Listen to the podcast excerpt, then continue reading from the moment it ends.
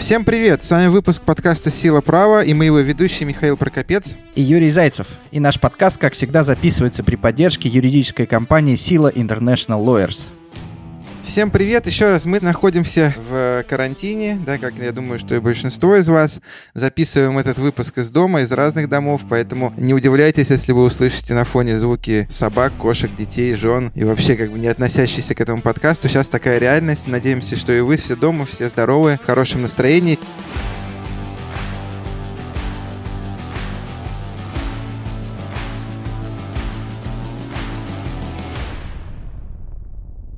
Сегодня мы опять решили поговорить о чем-то не связанном с коронавирусом, потому что и нам, наверное, и вам уже эта тема надоела. К сожалению, она, наверное, еще и долго будет на повестке дня, да, поэтому давайте просто поговорим про какие-то базовые, основополагающие темы российского футбола, российского спорта. И сегодня мы поговорим, Юра, о чем?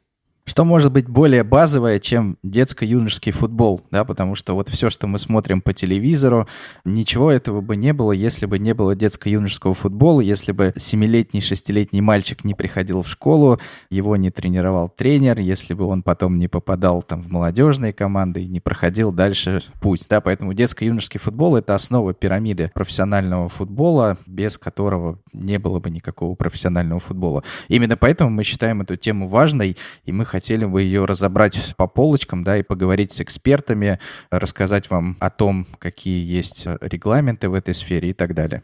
Ну, давай начнем, как всегда, с новостей. Э, новостей, еще раз говорю, не связанных с коронавирусом у нас очень мало, поэтому мы очень тщательно их отбирали. Слушай, нам сегодня удалось отобрать все три новости, которые не связаны с коронавирусом. Конечно, но, но в этом-то и смысл, потому что про коронавирус уже у нас было два подкаста, и про коронавирус записывает каждый второй. Давайте абстрагируемся. Жизнь не остановилась, к счастью. И первая новость у нас сегодня связана с футбольным клубом Сочи, который выплатил своим игрокам за выход в российскую премьер-лигу по 87 тысяч рублей. Иху!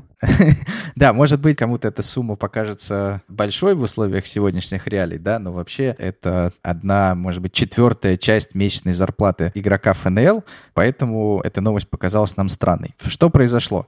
В последнее время появлялись новости о том, что у футбольного клуба Сочи есть задолженность перед игроками по выплате премии за выход в ФНЛ. Да, футбольный клуб Сочи эту задолженность не опровергал, но, тем не менее, проблема была в том, что в положении премирования, которое действовало в клубе в сезоне 18 19 было зафиксировано, что премия полагается футболистам в размере, установленном руководством клуба.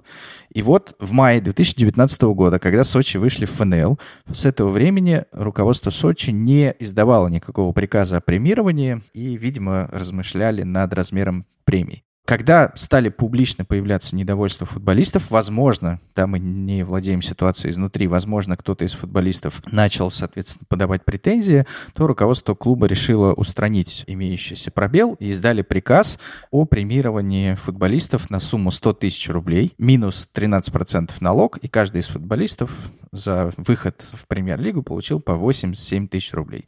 Миш, что ты думаешь по этому поводу? Мы же с тобой уже этот вопрос, насколько я помню, обсуждали в первом сезоне, касающийся ошибок при составлении контрактов и подписании документов, и мы как раз говорили о том, что вот эта вот классическая ошибка, нужно всегда фиксировать размеры премий, да, положение о премировании, внимательно к нему относиться, да, и если написано в положении о премировании, что мы вам что-нибудь когда-нибудь заплатим, то ну, к сожалению, это развязывает руки для таких вот манипуляций.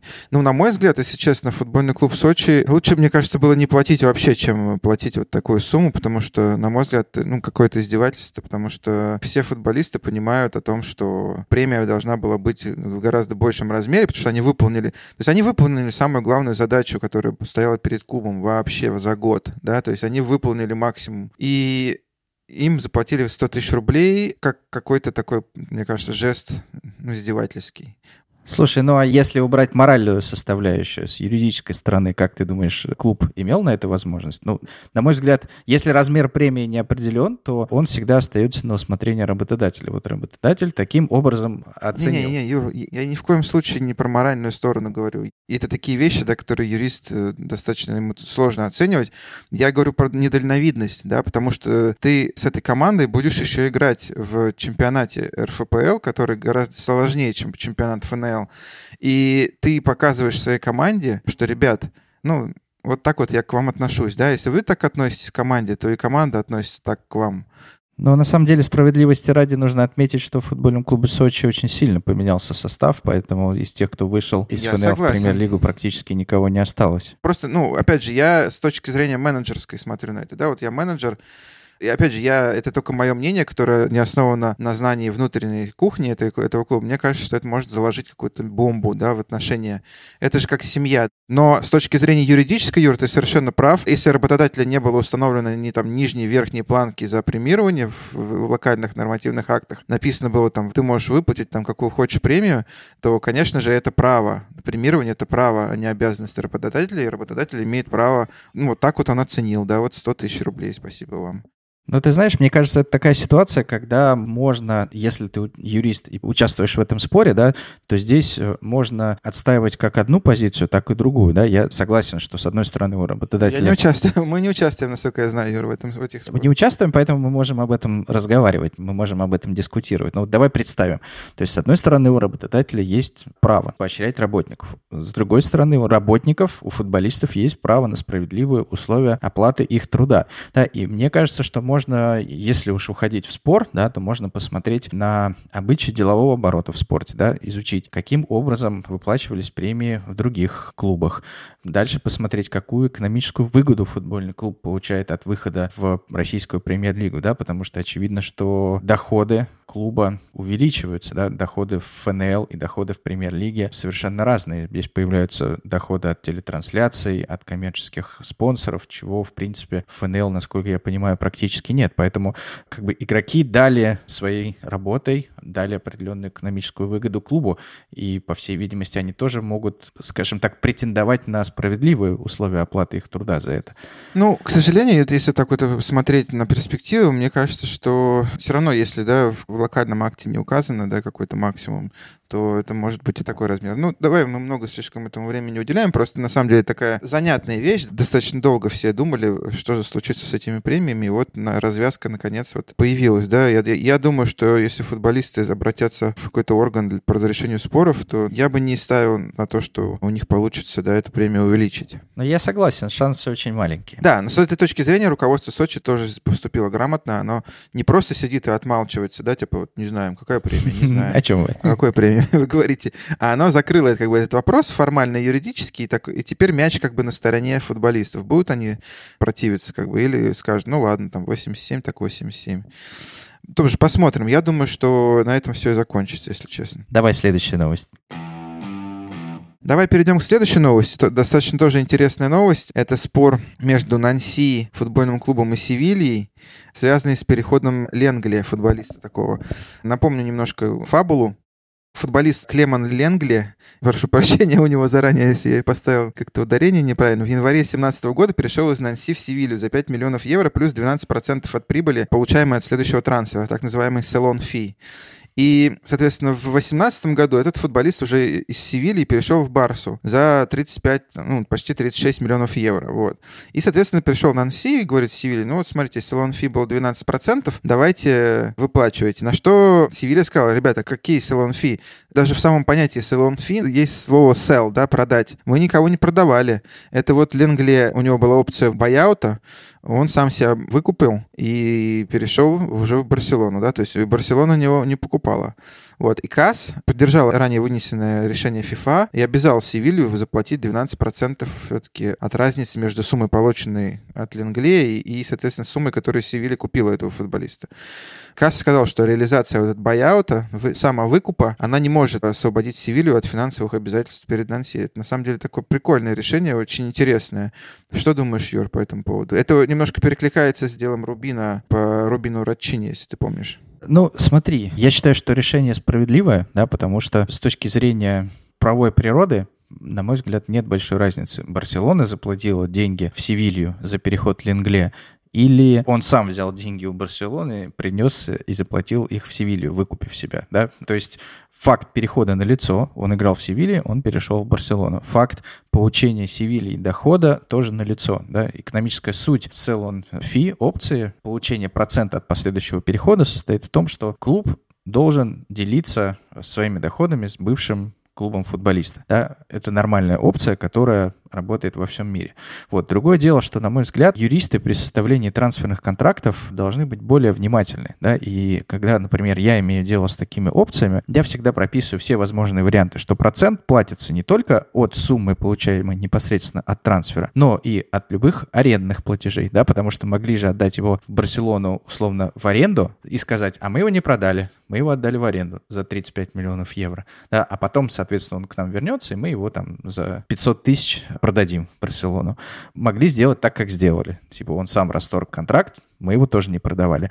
Если ты помнишь, было такое дело вратаря Ворма, когда его не продавали, его обменяли на другого игрока. Обменяли, да. Да, и здесь вообще не происходит выплаты. Тогда клуб, который претендовал на процент, он в итоге так и не смог ничего добиться, да, ни в FIFA, ни в КАС. Да, с, с тем, что они просто не смогли установить стоимость Ворма, да, его, по-моему, даже на несколько футболистов обменяли, если я все правильно помню. Да, но тем не менее, вот насколько важна роль юристов при составлении контракта контрактов. Да? Если бы юрист немножко потрудился и оговорил все возможные случаи получения Севильей дохода прямого или косвенного да, от последующего трансфера, а не только просто трансферной суммы, то такого конфликта не было. А так Нанси пришлось потратить много сил, я думаю, что много денег на вознаграждение адвокатов, на касс и так далее, для того, чтобы добиться правды и получить своих денег. Но, тем не менее, кейс очень интересный и, скажем так, урок на будущее тем клубам, которые будут пытаться хитрить с с последующими трансферами футболистов, да. Хотя, на самом деле, в практике есть э, еще более изощренные и интересные случаи, когда футболист, за которого нужно платить такую опцию предыдущему клубу, он переходит за маленькие деньги, а его одноклубник, какой-нибудь там, я не знаю, дублер, да. Это ты на кого намекаешь сейчас? Ни на кого не намекаю, вот, но были, например, прецеденты, когда в московском «Спартаке» вместе с Понсо оказывался вратарь какой-то третий или четвертый вратарь Ромы. Возможно, мысли, да, нужен ли был такой вратарь Спартаку, или он, условно, был куплен для того, чтобы Рома минимизировала свои издержки на выплаты предыдущему клубу Понс. Ну, это только твои догадки, я правильно понимаю? Может быть, это и не так, да, мы Конечно. можем утверждать, но тем не менее, ну, в практике, на самом деле, такие случаи встречаются. Да, но на самом деле, еще раз по поводу салон фи, надо очень быть аккуратными всегда, потому что это такая опция, которая, ну, достаточно много есть способов, да, ее обхода. И когда многие клубы говорят, так вот, давайте мы там вообще супер сильно снизим трансферную стоимость, запишем салон фи, и потом как бы за этот счет мы получим свои деньги, я всегда говорю, ребят, ну, это понятно, да, но есть куча способов обхода этого салон фи, которые мы сейчас, конечно, не будем вам рассказывать, но тем не менее, да, имейте это в виду. Постоянно случаются всякие дела, связанные именно с этим пунктом, да, вспомнить хотя бы дело Глушакова и, соответственно, Локомотива, да, когда Ника, ну, не, даже не дело Глушакова, а дело Ники, когда Ника Ника пыталась заскать с Локомотива деньги, да, салон фи за переход Глушакова в Спартак. И там был очень сложный процесс, и был все-таки Никой выигран, но тем не менее. Вот. А поэтому всегда внимательно относитесь к подобным пунктам и не возлагайте на них ну, большую надежду. УЕФА отменил дисквалификацию Ардебасы в Еврокубках. Что случилось? Совсем недавно УЕФА опубликовала решение отменить наказание клубу из Шимкента, который подозревался в нарушении правил финансового фэрплей. В итоге УЕФА решил, что не было доказано, что клуб Ардебасы нарушил какие-либо правила. Дело в том, что в конце декабря 2019 года на сайте УЕФА появилась информация о том, что Ардебасы отстранен от участия в Еврокубках на сезоны 2021, 2021, 2022. Чтобы избежать наказания, клуб из Казахстана должен был до 31 января 2021 года доказать, что он погасил все кредиторские задолженности, которые были у него по состоянию на 30 сентября 2019 года, установленный срок. И вот, по всей видимости, Ардебасы справился с этим, сумел доказать, что он своевременно погасил все кредиторские задолженности, предоставил все имеющиеся доказательства, и УЕФА сняли с него все обвинения. Соответственно, решение первой инстанции финансового фэрплей было отменено.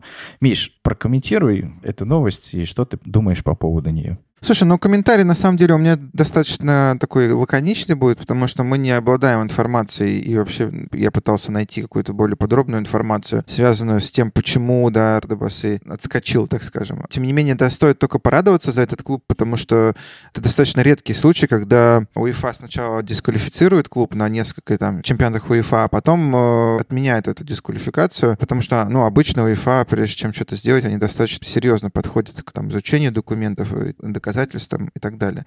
И, соответственно, можно только порадоваться за футбольный клуб Ардебасы, но при этом есть такая особенность, да, еще раз обращаем внимание наших казахских коллег и клиентов, есть такая особенность у клубов затягивать, да, до последнего. То есть мне кажется, что тут тоже имело место какая-то такая вещь, что у Ардебасы-то в итоге нашлись все документы, подтверждающие оплату, но они вовремя их не предоставили, да. Футбольные клубы в Казахстане, они очень часто руководствуются процессуальными нормами, предусмотренными законодательством Казахстана, когда там, да, например, если ты судишься, ты можешь там приносить на самое последнее заседание документы, да, можешь пропускать сроки, да, и все равно потом тебя суд примет. Но в там FIFA, КАС или там УЕФА, у них есть четкие дедлайны, которые, если ты один раз пропускаешь, у тебя не, нет возможности предоставить эти документы. Поэтому, еще раз, очень внимательно относитесь к дедлайнам. Если вам пишут там до такого-то числа представить, нужно как бы обязательно это сделать, не пропускать этот срок, потому что потом будет все гораздо хуже, потому что много раз обращались клубы, да, которых уже сняли очки, и они говорят, а, ну вот мы сейчас, кстати, оплатили, можно написать, чтобы нам вернули очки.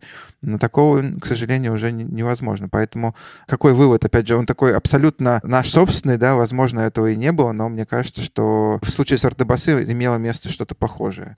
Ну, потому что в итоге все равно все закончилось хорошо, значит, у Ардебасы были документы, да, только они, видимо, их не представили вовремя. Ну, мне кажется, это все похоже на правду, тем более ты прав, действительно, в Казахстане очень часто бывают такие истории, когда почему-то, условно, в срок заплатить нельзя, потому что там запрещает законодательство, нельзя тратить бюджетные деньги, еще что-нибудь, а потом, когда все сроки пропущены, когда уже санкции наложены, то тут же возможность заплатить появляется, и бегут в вышестоящие инстанции, пожалуйста, отмените, вот мы все заплатили, все погасили, да, но тем не менее к вопросам сроков нужно относиться более внимательно. Я думаю, на этом наши новости исчерпаны, да? Давай перейдем к основной теме нашего сегодняшнего подкаста.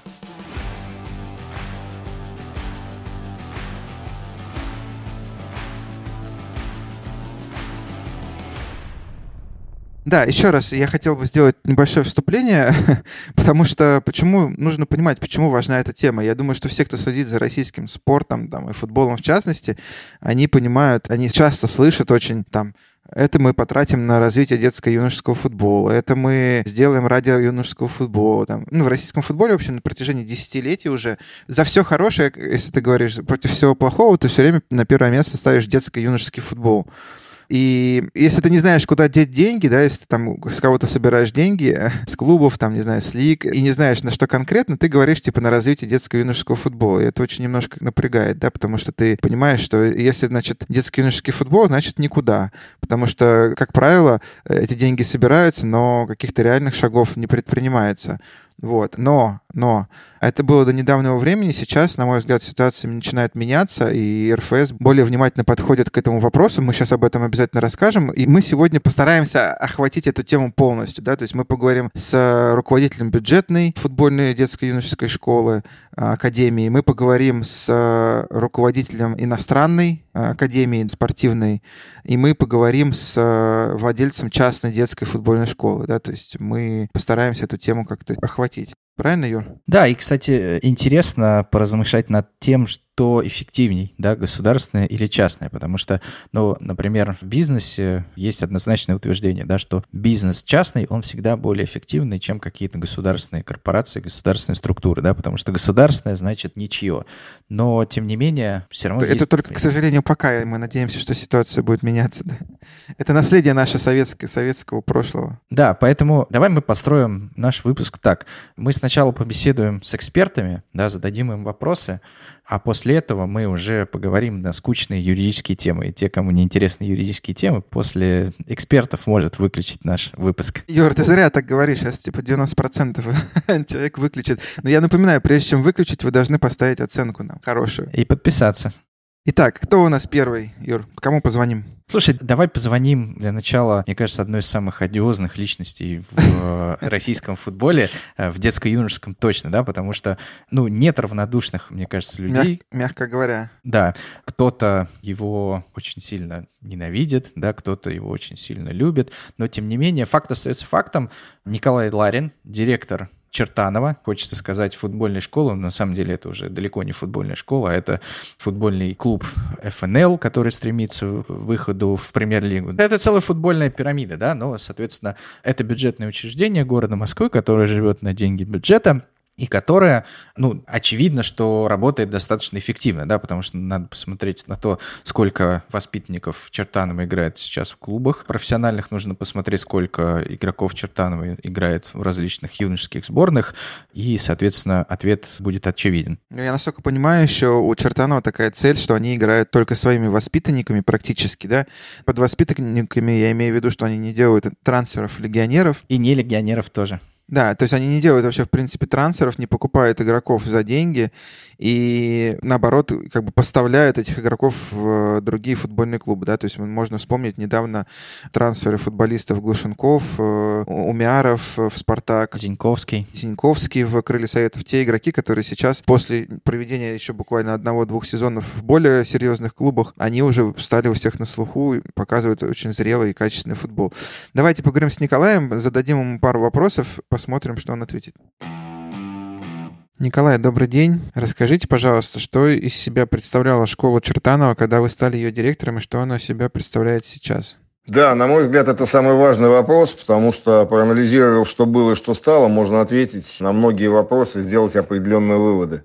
Вот в целом, если взять развитие детского и юношеского футбола за последние 10-12 лет, то, на мой взгляд, самого большого прогресса, прям с явным отрывом от остальных, добились Чертановой в Краснодаре я акцентирую внимание именно самого большого прогресса, то есть сравнение с тем, что было и что стало. Спортивная конкуренция со стороны Чертанова должна была заставить признанных грандов улучшать свою работу. В принципе, это, я считаю, это и происходит сейчас. Многие школы, смотря на нас, активизируются.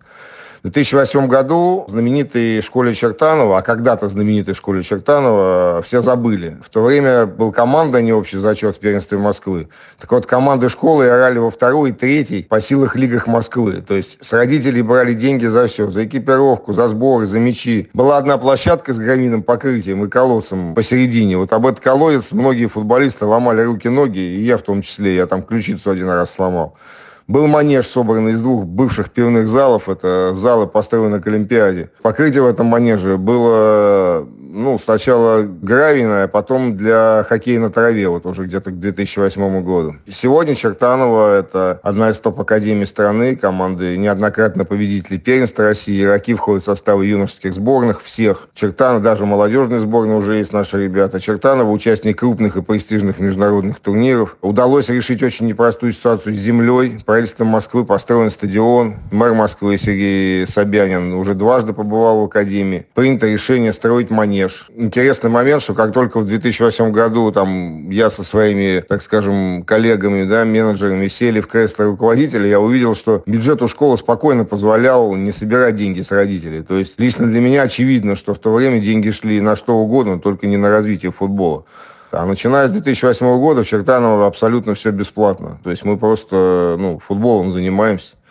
То есть за 12 лет мы получили вместо школы из третьей лиги первенства Москвы Академии, игроки, которые переходят в клубы российской премьер-лиги, а команда Академии лидеров ФНЛ. То есть я думаю, что на этом примере можно легко посмотреть, что было и что стало, и сделать выводы. Какая инфраструктура существует в школе Чартанова? За чей счет это все создано? За счет бюджета или за счет каких-то пожертвований, спонсорства? Вся наша инфраструктура – это плоды работы правительства Москвы и нашего учредителя мужского спорта, мы бюджетная школа. Как я уже говорил, в 2016 году у школы наконец-то появилось полноразмерное поле. Оно было построено в рамках, есть такая программа «Спорт Москвы». И вот лично я называю это подарком правительства Москвы к 40-летию школы, потому что школа основана в 1976 году, а стадион вот как раз Сергей Семенович приезжал, открывал в 2016. Вообще такие поля Москомспорт построил э, как бы не только для Чертанова, но и для других школ системы Москомспорта. Там в трудовых резервах Манеж построили, там Соколус построили стадион, еще сейчас новые строятся, открываются. Поэтому футбольная инфраструктура в Москве развивается не только в Чертаново. А сейчас у нас есть манеж, примерно размеры которого 74 на 37. В нем как раз проходит вот знаменитый это ежегодный Кубок Колыванова, топ-турнир с участием Милана, Интера и там российских команд из разных регионов. У нас есть три искусственные площадки разных размеров. Интернаты, рассчитанные на проживание там, до 100 человек. Небольшой манеж в этом интернате. У нас есть своя общеобразовательная школа. Три больших автобуса, еще кое-какой транспорт. Как я уже говорил, правительство Москвы утвердило строительство манежа. Думаю, что в следующем году мы его построим к концу следующего года. Примерно такой же манеж, как у Локомотива. Еще в наших планах реконструировать, есть такой стадион «Динамо-2» на Каширском шоссе. Попробуем. И еще интересный момент, что образование у нас есть общеобразовательная школа, но мы планируем открыть и обучение после школы для наших спортсменов, которые продолжают у нас тренироваться, выступать. То есть мы, скорее всего, сделаем еще высшее образование на нашей базе. У вас бюджетная школа, в связи с чем вы привязаны к тарифным ставкам. Как вам удается конкурировать в плане подбора тренеров с ведущими московскими академиями, учитывая, что у них намного больше финансовые возможности? Если честно, я точно не знаю, какие зарплаты у других, но у нас есть тренеры, у которых были предложения из других академий, но они остались. Наверное, это о чем-то говорит. Это как с футболистами. Нужно создать такие условия, чтобы тренеру или футболисту было комфортно работать, и они выбрали именно наш клуб для продолжения игры или, или работы. Например, мы вообще не спрашиваем за результаты. В этой части тренер у нас может работать спокойно. Никогда ни на одном тренерском совете не ставил задачи выиграть. Тренерам, которые это понимают, наверное, вот, я думаю, и комфортно работать Чертанова, потому что мы должны готовить футболистов, а не команды, ну, прежде всего. Именно поэтому мы изначально отказались от идеи пытаться выиграть клубную лигу Москвы в общем зачете. Ну, нам это, в принципе, просто неинтересно. Считаю, пользуясь случаем, да, считаю, что этот общий зачет ничего хорошего ни нашему московскому футболу, ни в Питере такая же система не дает, а только заставляет многих директоров школ вольно и невольно делать акцент на победу в этом общем зачете. Мы же работаем на результат э, только на вершине пирамиды обучения. Для нас э, это приоритет. Вот возвращаясь к тренерам Академии, хочу добавить, а возможно, кстати, и подсказать руководителям других клубов, если кто-то когда-нибудь меня услышит. Да, у нас каждый тренер Академии из средств, поступающих от спонсоров и партнеров, получает премиальные, пусть пока совсем небольшие. Так вот, это премиальные за успешное выступление первой команды в ФНЛ – то есть за каждую победу первой команды ФНЛ каждый тренер Академии получает, пусть и небольшие, но какие-то премиальные. На мой взгляд, это первый, но очень важный шаг, чтобы тренер Академии, любой, чувствовал свое отношение самое близкое к первой команде. Я не уверен, но мне кажется, что такого нет нигде. Как выстроен процесс селекции в Чертаново? Вы покупаете футболистов или вы выращиваете, я не знаю, приглашаете? Как вы относитесь к обвинениям, что в командах в Чертаново нет москвичей? Наши команды успешно выступают на крупных международных турнирах, а мне посчастливилось побывать на стажировках во многих ведущих академиях мира.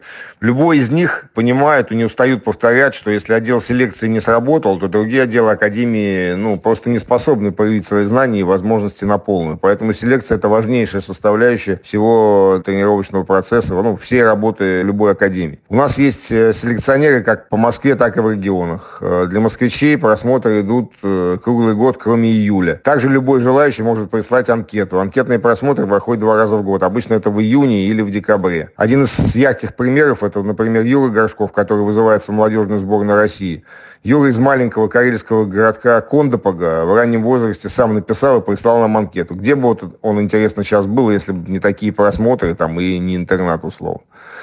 Мы проводим гигантское количество турниров, на них тоже отсматриваем. Ну и, конечно, собираем то, что плохо лежит. Я имею в виду таких игроков, как там Антон Зиньковский, которого отказались даже смотреть в другом клубе из-за маленького роста, или Сережа Пеняева, которого не взяли в другой клуб, или, например, Максим Глушенков, которого отчислили из другого клуба.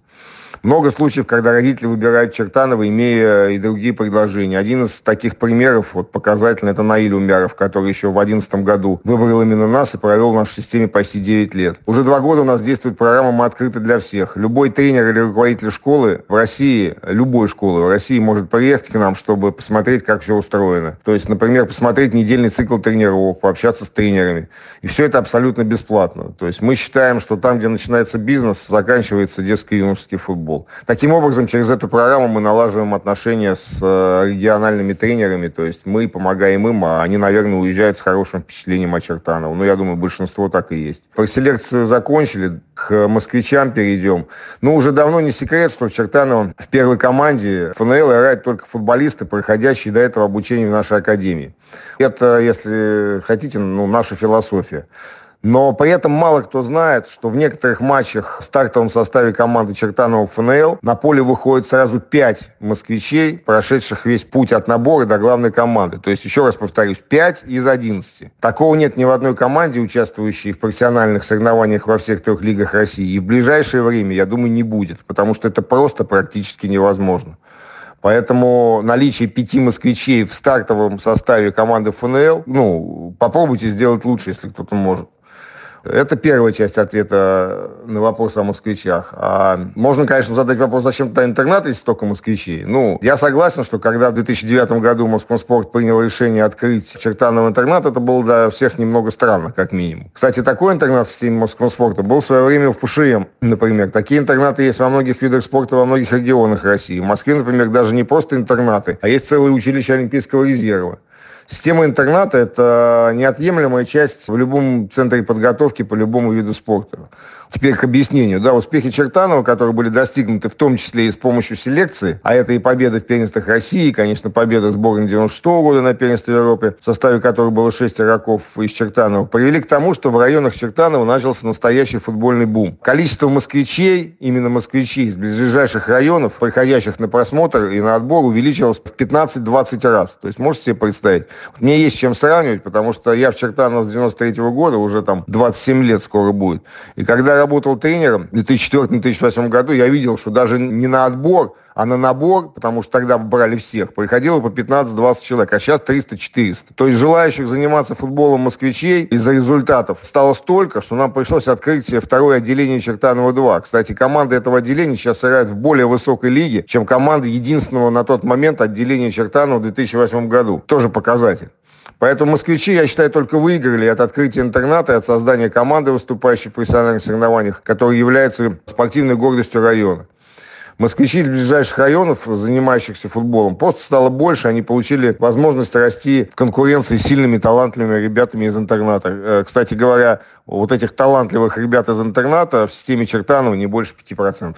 Для чего Чертанову нужны команды ФНЛ и ПФЛ? Какие задачи они решают? С появлением чемпионата так называемого У-17 мы отказались от участия в ПФЛ. Думаю, также будет и в следующем сезоне, независимо от того, в какой лиге будет играть наша первая команда. Мы планируем дублем, так его назовем, участвовать в реорганизованном Российском футбольном союзе первенстве молодежных команд. Это будет, скорее всего, 20 команд, 16 команд Российской премьер-лиги и 4 из нынешней ЮФЛ. Участие воспитанников Академии в профессиональных соревнованиях, это для нас это вершина пирамиды обучения в нашей системе подготовки спортивного резерва. Ведь э, в чем более высокой лиге они играют, тем больше прибавляют в конкурентной среде с более зрелыми, опытными, мастеровитыми футболистами. Именно поэтому участие в таких соревнованиях для нас очень важно и бесценно, так скажем. Не секрет, что многие игроки раскрываются только в 22, там, 23 года, бывает чуть позже учитывая, что интерес со стороны других футбольных клубов к подавляющему большинству наших игроков до сих пор нет, то есть там интерес есть к двум-трем футболистам всего, то участие нашей команды ФНЛ это, возможно, единственный для них шанс продолжить обучение, остаться в футболе и как жизнь сложится, неизвестно, в будущем пополнить ряды сборной или других клубов РФПЛ. Именно поэтому очень важно, чтобы такая команда при Академии была, потому что этим футболистам, если команда это не будет, им просто негде будет играть. Их никто не видит и никто не обращает внимания. Какой примерный бюджет двух профессиональных команд? Из чего он формируется? Какой процент бюджета Чертанова приходится на Академию, какой процент на профессиональные профессиональной команды. Кто предоставляет средства для этого? Ну, в настоящий момент э, бюджет команды ФНЛ и команды У-17, я думаю, в 2020 календарном году это примерно 180 миллионов. Ну, это самый маленький бюджет в лиге. Говоря о бюджете Чертанова в сравнении с другими школами, то многие забывают, что Чертанова единственная школа системы морского спорта, в структуре которой находится своя общеобразовательная школа, бюджет которой около 100 миллионов рублей. Поэтому там, если у нас на сайте есть информация о бюджете, можно легко посмотреть, сколько на школу уходит. И также у нас единственная из системы Москомспорта есть э, команда высшей лиги по женскому футболу, созданная на нашей базе в 2014 году и в прошлом сезоне завоевавшая право играть в Лиге чемпионов. Так бюджет этой команды тоже самый молодой в России, также составленный по принципу, как и мужская исключительность собственных воспитанниц, примерно 30 миллионов рублей. Николай, какой процент в общем бюджете Чертанова составляют средства, полученные от трансферов или за компенсацию за подготовку или солидарность? И следите ли вы за своими воспитанниками, чтобы более эффективно собирать эту компенсацию и выплаты солидарности? Ну, тут, если честно, год на год не приходится. В 2017 году, если мне не изменяет память, такие поступления составили примерно 17 миллионов рублей. В 2018 году больше 40 да, это продажа футболистов и компенсации. В 2019 году 32, наверное, 33 миллиона. Если мы говорим о проценте да, в бюджете команды Академии, участвующей в соревнованиях ФНЛ, то в 2019 году, я думаю, что примерно 20% от всего бюджета составили вот получение компенсации или деньги от перехода футболиста в другой клуб. К текущему календарному году пока непонятно, много будет зависеть от того вообще, что будет дальше и в жизни, и в в какой лиге мы будем и так далее. Вот. В плане компенсации мы за своими воспитанниками, конечно, следим, но, на мой взгляд, нынешняя система выплаты компенсации недостаточно эффективна, и школам очень сложно не упустить всех. Очень часто какой-то игрок долго находится в статусе любителей и меняет свой статус только через 2-3 года. И особенно это касается ребят, которые в дублях играют. Я бы предложил обязать клубы премьер-лиги и ФНЛ при заявке футболистов перечислять не только 50% в РФС, как это происходит сейчас, но и 50% напрямую школам в соответствии с паспортом футболиста. Именно при заявке футболиста клубами, а не заставлять школы самим отслеживать. Естественно, мы следим и за возможным получением компенсации по механизму солидарности. Это вот механизм при переходе, когда наш воспитанник, э, там, выпускник из одного клуба переходит в другой в возрасте до 23 лет. Ну, то есть мы стараемся все контролировать, но иногда допускаем ошибки, скрывать не буду. В каком возрасте у футболистов появляются агенты? Как вы относитесь к тому, что у футболиста появляется агент? Как вы выстраиваете отношения с агентами своих футболистов? В российском футболе, э, ну, наверное, как и в другом, официально агенты могут появляться футболистов, начиная с 14-летнего возраста, с согласия родителей. В Чертаново, ну, футболисты такие же, как и везде, включение – у кого-то в 14, у кого-то позже. Но, мое мнение, нельзя всех агентов оценивать одинаково, потому что, ну, кто-то там забивает голову молодым футболистам. Это очень легко сделать, если говорить футболисту то, что он хочет услышать. Поэтому такой агент может искренне считать, что он помогает футболисту, хотя на самом деле это абсолютно не так. Просто в силу своих э, знаний. Кто-то по-настоящему понимает, как развивать футболиста и как ему помочь. Я не работал в других клубах, но мне кажется, что агенты в той или иной степени влияют на большинство клубов России. Иногда в положительную сторону, но зачастую в отрицательную. Вот мы в Чертаново хотим развивать футболистов, академию и клуб. Поэтому все решения принимаются только исходя из этих интересов. У нас агенты не влияют на игроков в ущерб клубу, не пытаются через футболистов, так скажем, доить клуб. Многим, я знаю, многим в футбольном мире это не нравится, но именно это, та система такая несколько закрытая, Чертанова, это одно из главных составляющих нашего успеха. Простой пример из нашей практики. Вот мы, как руководители Академии Чертанова, предпочитаем, чтобы агентами у наших футболистов были те, кто может в нужный для клуба момент способствовать переходу двух футболистов там, в другой клуб, и Академия получит 40 миллионов рублей. А не с теми агентами сотрудничали наши футболисты, как было раньше, когда за переход 8 футболистов Академия получила всего 2 миллиона рублей. То есть разница есть, и поэтому ну, вот это пример того, что агенты или агентства бывают разными мы хотим развивать клуб. Вы несколько раз говорили, что уже сейчас готовы выйти в премьер-лигу. Как вы считаете, реально ли вы готовы играть таким составом, с такими зарплатами в премьер-лиге? И для чего вам вообще нужен этот выход? Ну, мы будем готовы, если выйдем в премьер-лигу. Пока не вышли, значит, еще не готовы. Вот. Могу сказать только, что мы, конечно, все об этом мечтаем. Что касается зарплат, то мы надеемся, что в случае выхода мы их увеличим за счет доходов от, от телеправ, там, спонсоров. Возможно, кого-то продадим, не знаю. Но все равно зарплаты будут небольшими, поэтому могу сказать с уверенностью, что да, мы готовы. Выход в премьер-лигу нужен нам, чтобы показать, что можно играть без легионеров, своими выпускниками – на мой взгляд, э, то, что Чертанов сейчас в ФНЛ, это уже неординарное событие для всего российского футбола. А про премьер-лигу даже думать страшно, пока это все еще, конечно, из области фантастики. Есть еще одна причина, на мой взгляд, очень важная. Путь правительства Москвы на примере Чертанова – это ну, пример для всех регионов, как нужно заниматься подготовкой резерва. То есть сначала своя академия, потом участие э, выпускников академии в профессиональных соревнованиях. Это и есть, так скажем, собственное производство. Поэтому в конечном итоге, я надеюсь, это приведет к тому, чего хотят все региональные власти. Профессиональные команды своего региона, в основном состоящие из собственных воспитанников. Да, конечно, это непростой процесс. Далеко не все хотят заниматься чем-то в долгую. Но если мы говорим о настоящем развитии детско-юношеского футбола, то нужно понимать, что бюджетные деньги между профессиональным футболом и подготовкой резерва уже давно пора перераспределить в сторону последнего. Это был Николай Ларин, директор футбольной школы Чертанова. Спасибо большое Николаю за интересные ответы на наши вопросы.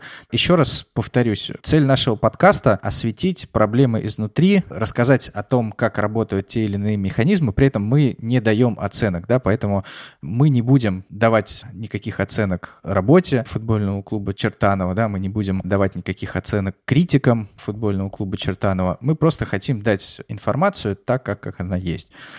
Давай перейдем от Чертанова, переместимся даже на другую часть Европы, да, на самую крайнюю часть Европы, в Португалию. Почему Португалия? Очевидно, что Португалия одна из самых эффективных стран по подготовке и по воспитанию молодых футболистов. Посмотрите все ведущие европейские команды, вы обязательно найдете там топовых португальцев. Да? Португальская сборная всегда претендует на самые высокие места на чемпионатах мира, на чемпионатах Европы. Очевидно, что Португалия эффективно работает в плане подготовки футболистов. И давай по этому поводу поговорим с Александром Толстиковым, президентом футбольного клуба «Лирия», в структуре которого работает футбольная академия «Лирия», на самом деле одна из ведущих академий в португальском футболе. Да, расскажу свой опыт. Я был в свое время шокирован, когда... Приятно? Да, я был приятно шокирован, когда я увидел молодого игрока из академии, которого Александр Толстиков э, сразу же, как только взял клуб, подтянул в основной состав. Молодой парень, но уже было видно тогда, что он очень талантливый. И вот совсем недавно этот молодой парень, которого я видел 17-летним, перешел в клуб английской премьер-лиги Вулверхэмптон когда на твоих глазах происходит такой рост футболиста, это поразительно. Я всегда думал, как люди вот из таких мальчиков... Переходят в Уолхэмптон. Более-менее всех одинаковых, да, раз и играют в премьер-лиге. Слушай, ну это посмотри на Порту, да, в меньшей степени, там, Бенфику, Спортинг, ну, были подборки, да, как они экспортируют игроков. Ну, там просто сотни миллионов э, евро они зарабатывают, ну, каждый сезон, да, и, и на следующий сезон на место проданных приходят новые ребята, и через год они опять уходят в Реал, в Манчестер Юнайтед. Э, то есть как бы они сразу практически практически перешагивают из топ-грандов португальского футбола сразу в топ-гранды мирового футбола, да, без каких-то посреднических клубов, да, это очень впечатляет, поэтому, конечно, будет интересно послушать, что Саша скажет. Александр Николаевич, привет. Спасибо тебе большое, что согласился поучаствовать в нашем подкасте.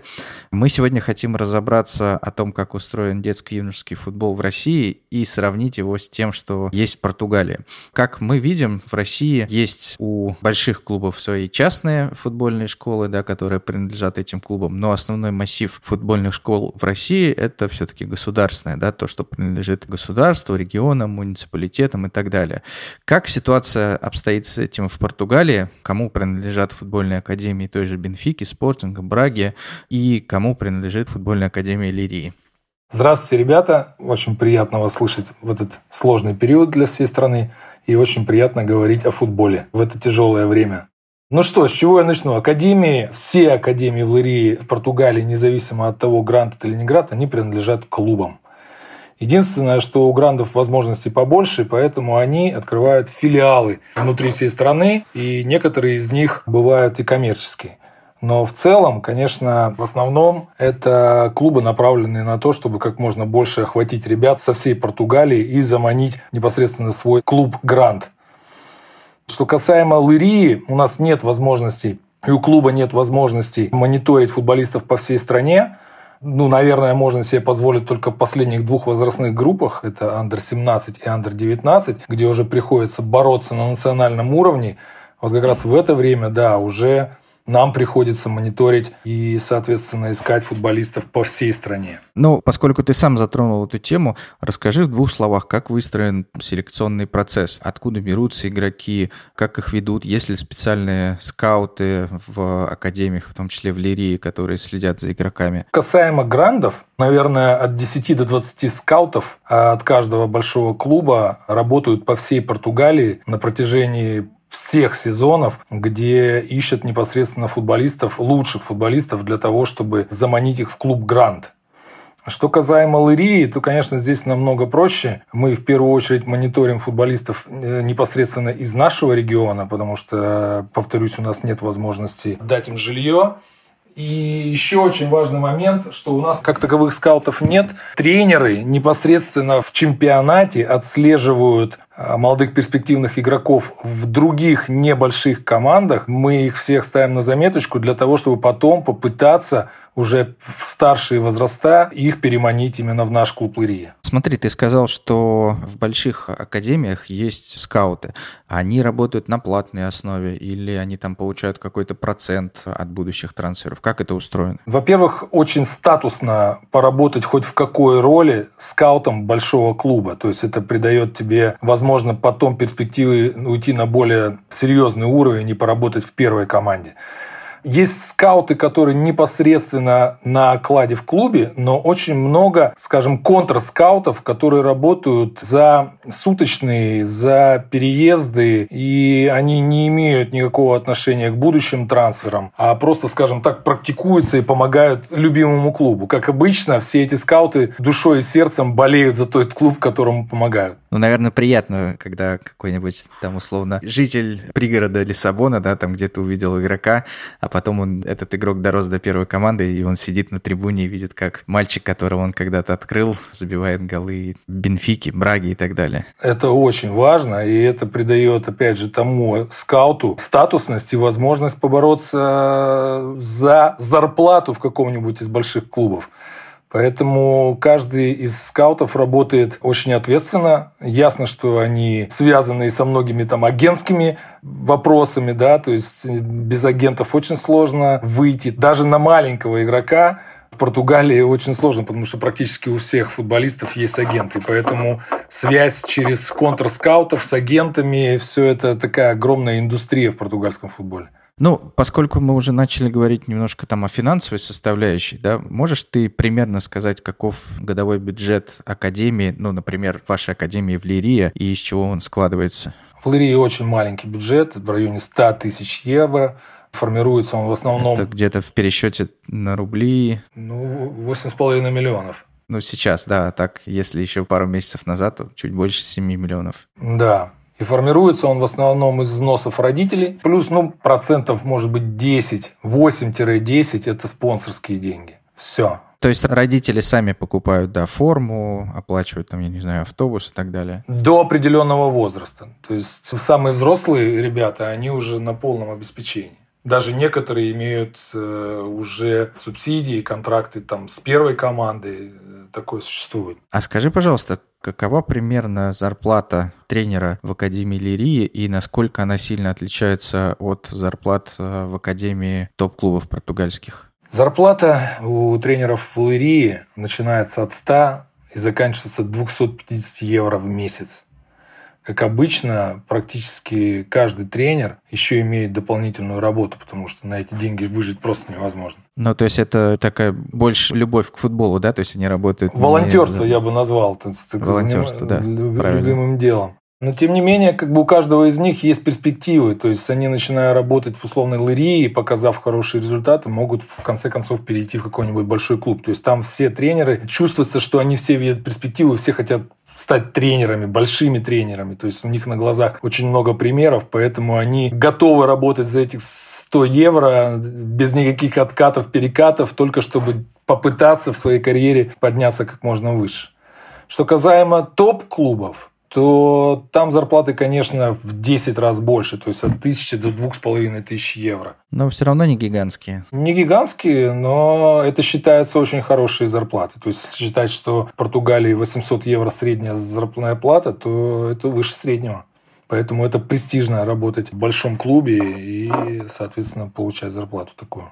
А скажи, пожалуйста, вот ты долго живешь э, в Португалии, да, ты видишь, как работают там академии, как там работают тренеры молодежных команд, но ты далеко не отходил от российского футбола. Я думаю, что ты можешь сравнивать.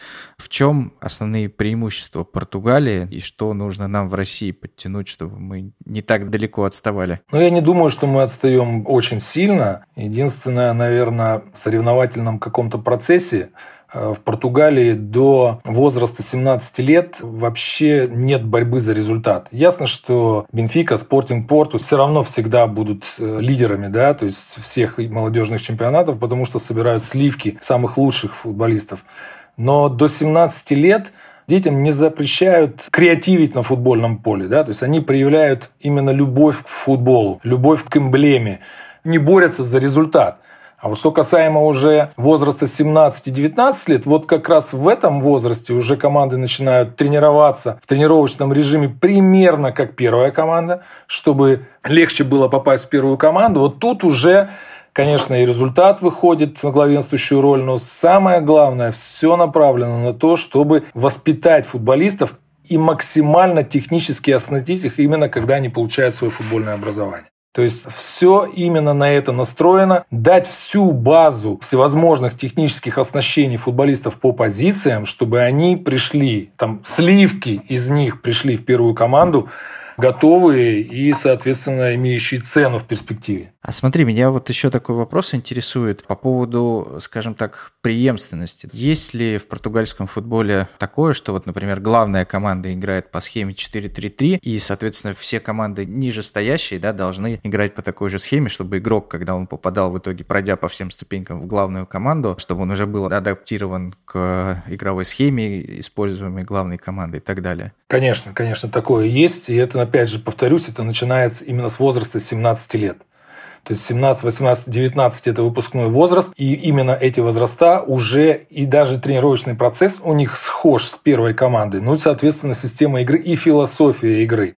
Единственное, что иногда, и такое как бы прослеживается, что в академиях, там в том же Under-19, в том же Under-17, иногда пробуют другие схемы с перспективой потом использовать их и в первой команде. Потому что результат не настолько значителен, и иногда этим пользуются. В младших, получается, возрастах, да, пытаются какую-то новую философию открыть там, или новую схему игры то есть это тоже интересный момент. Слушай, интересно. То есть, например, тренер спортинга, да, может там в свободное время придумать какую-то игровую схему, какую-то комбинацию, пойти к тренеру академии и сказать, давай попробуй наиграй это, мы посмотрим, как это работает, и после этого, учитывая все ошибки, уже воплощать на главной команде, правильно? Именно так. И это очень важно, потому что... Слушай, очень круто. Не всегда бывает, что у тебя под одну схему, вот все футболисты прям родились, и у тебя левый защитник под эту схему, и правый полузащитник, там и все вокруг. Иногда у тебя идет перекос чуть-чуть по качественным футболистам в младших возрастах.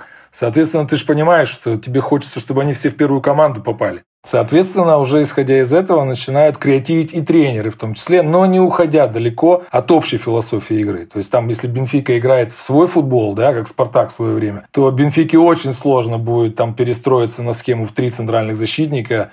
Они будут максимально оттягивать это время. Но, тем не менее, они пробуют это на молодежных командах. Слушай, ну а я правильно понимаю, если, например, есть в школе Бенфики в двух возрастах подряд да, два классных, например, левых центральных защитника, ну, наверняка клуб понимает, да, что им вдвоем на поле не играть, да, и, соответственно, наверняка одного из них пытаются перестроить на какую-то другую позицию, чтобы они вместе влились в команду, в главную уже. Ну, эта проблема может возникнуть в любой команде, но не всегда просто поменять позицию игроку, тем более, если он, как мы говорим о левом центральном защитнике. Левый центральный защитник может только если его в нападение куда-нибудь перевести. Поэтому я думаю, что делается чуть не так, я знаю. Скорее лучше найти какой-нибудь клуб-сателлит, где ты сможешь развить до какого-то возраста, ну, как бы одного, может быть, того, кого чуть-чуть послабее защитника, и в перспективе уже в финальном возрасте определиться, кто тебе нужен.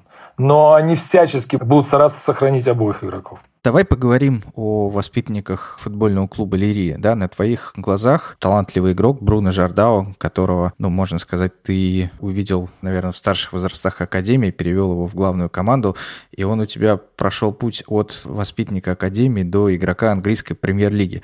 Вот скажи, пожалуйста, когда ты видишь такого игрока вживую, вот по нему сразу видно, что этот человек будет играть там в английской премьер-лиге или в серии А, или в возрасте там 16-17 лет трудно определить перспективу перспективы игрока? По своим качествам Жордау уже в 17 лет выделялся настолько, что можно было себе предположить, что он будет 100% игрок, ну, как минимум игрок премьер-лиги Португалии. Это факт.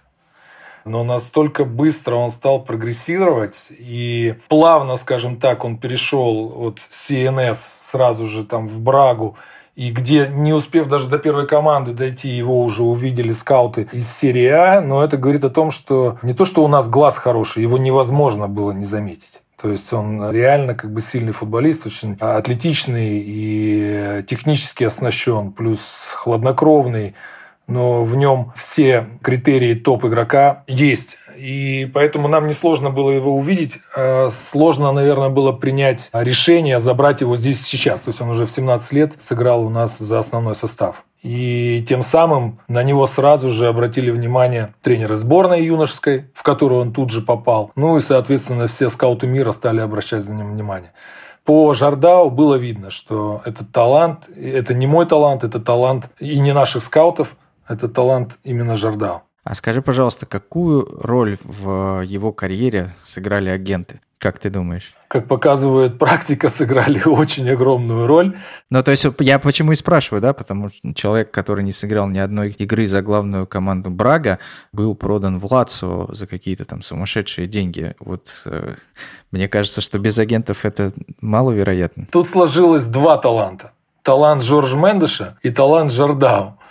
То есть Жардау, соответственно, на том уровне, на котором играл, действительно показывал, что он в перспективе может стать игроком большого топ-клуба, а возможности Жоржа Мендеша ускорили реалии, да, то есть, но сейчас мы понимаем, что он попал в премьер-лигу Англии, но играет не столько, сколько бы хотелось.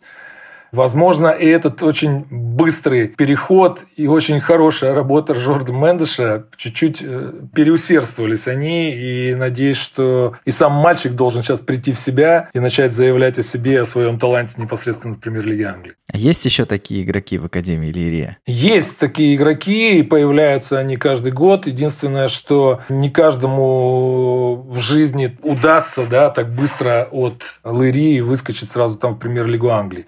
У каждого свой путь. Кто-то уезжает в другие страны, кто-то попадает, опять же, в ту же Брагу. У нас два футболиста молодых из Лирии там сейчас играют тоже в Бенфике Б.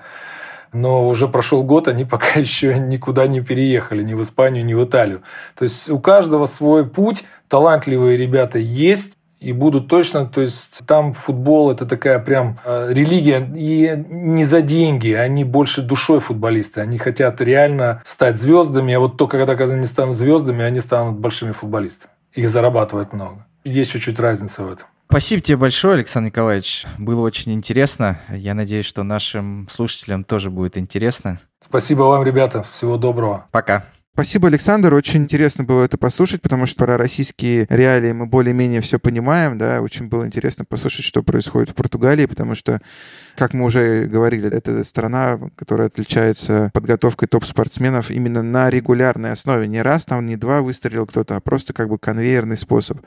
И этого стесняться не нужно. Слово конвейер, да, в этом что-то плохое закладывается, но вообще, в принципе, это означает регулярная и качественная подготовка талантов. Ты знаешь, мне сложилось впечатление, что в португальском футболе, особенно в детско-юношеском футболе, денег-то не больше, чем в России, да, просто... Абсолютно, абсолютно. Работа эффективнее складывается. И в отличие от России, там просто природные условия совсем другие. Когда у тебя 12 месяцев в году есть возможность тренироваться на натуральном поле или на искусственном, но при хорошей погоде и в снегу.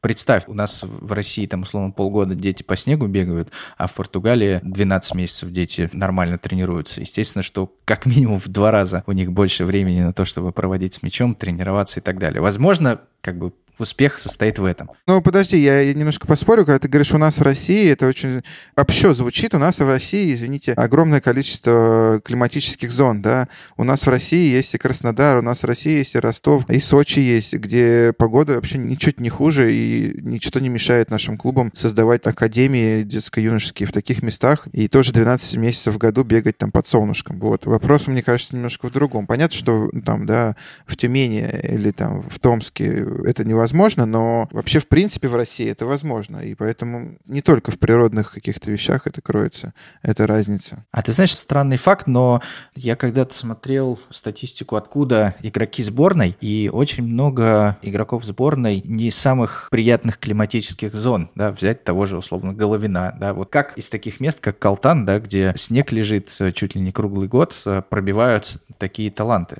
Тоже интересный вопрос. Это вопрос характера. Наверное, действительно, ты прав. Не все зависит от природы, а все зависит еще от характера конкретного человека. Теперь, когда мы поговорили с школами, которые связаны с э, футбольными клубами, давайте поговорим с частным бизнесом. Это наш очень хороший знакомый друг, это Олег Самсонов, с которым выпуск у нас был в первом сезоне нашего подкаста. Советуем всем переслушать, если вы этого не сделали еще.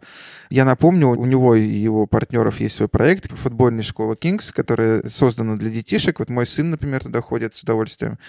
Ходил, во всяком случае, пока не наступил карантин. Сейчас они проводят, кстати, онлайн занятия тоже для детей по футболу. Это очень смешно, но тем не менее пытаются как-то поддержать. На самом деле школа, в которую ходит мой старший сын, они тоже проводят занятия, онлайн-занятия в Инстаграм. Вот, но Конечно, ребенку очень тяжело смотреть в экран и пытаться что-то повторить, но каждый вторник и четверг вечером, соответственно, мы открываем Инстаграм, я смотрю, что делает тренер, повторяю, и ребенок повторяет за мной. Надо как-то школам этим поддерживать, по крайней мере, свою клиентскую базу.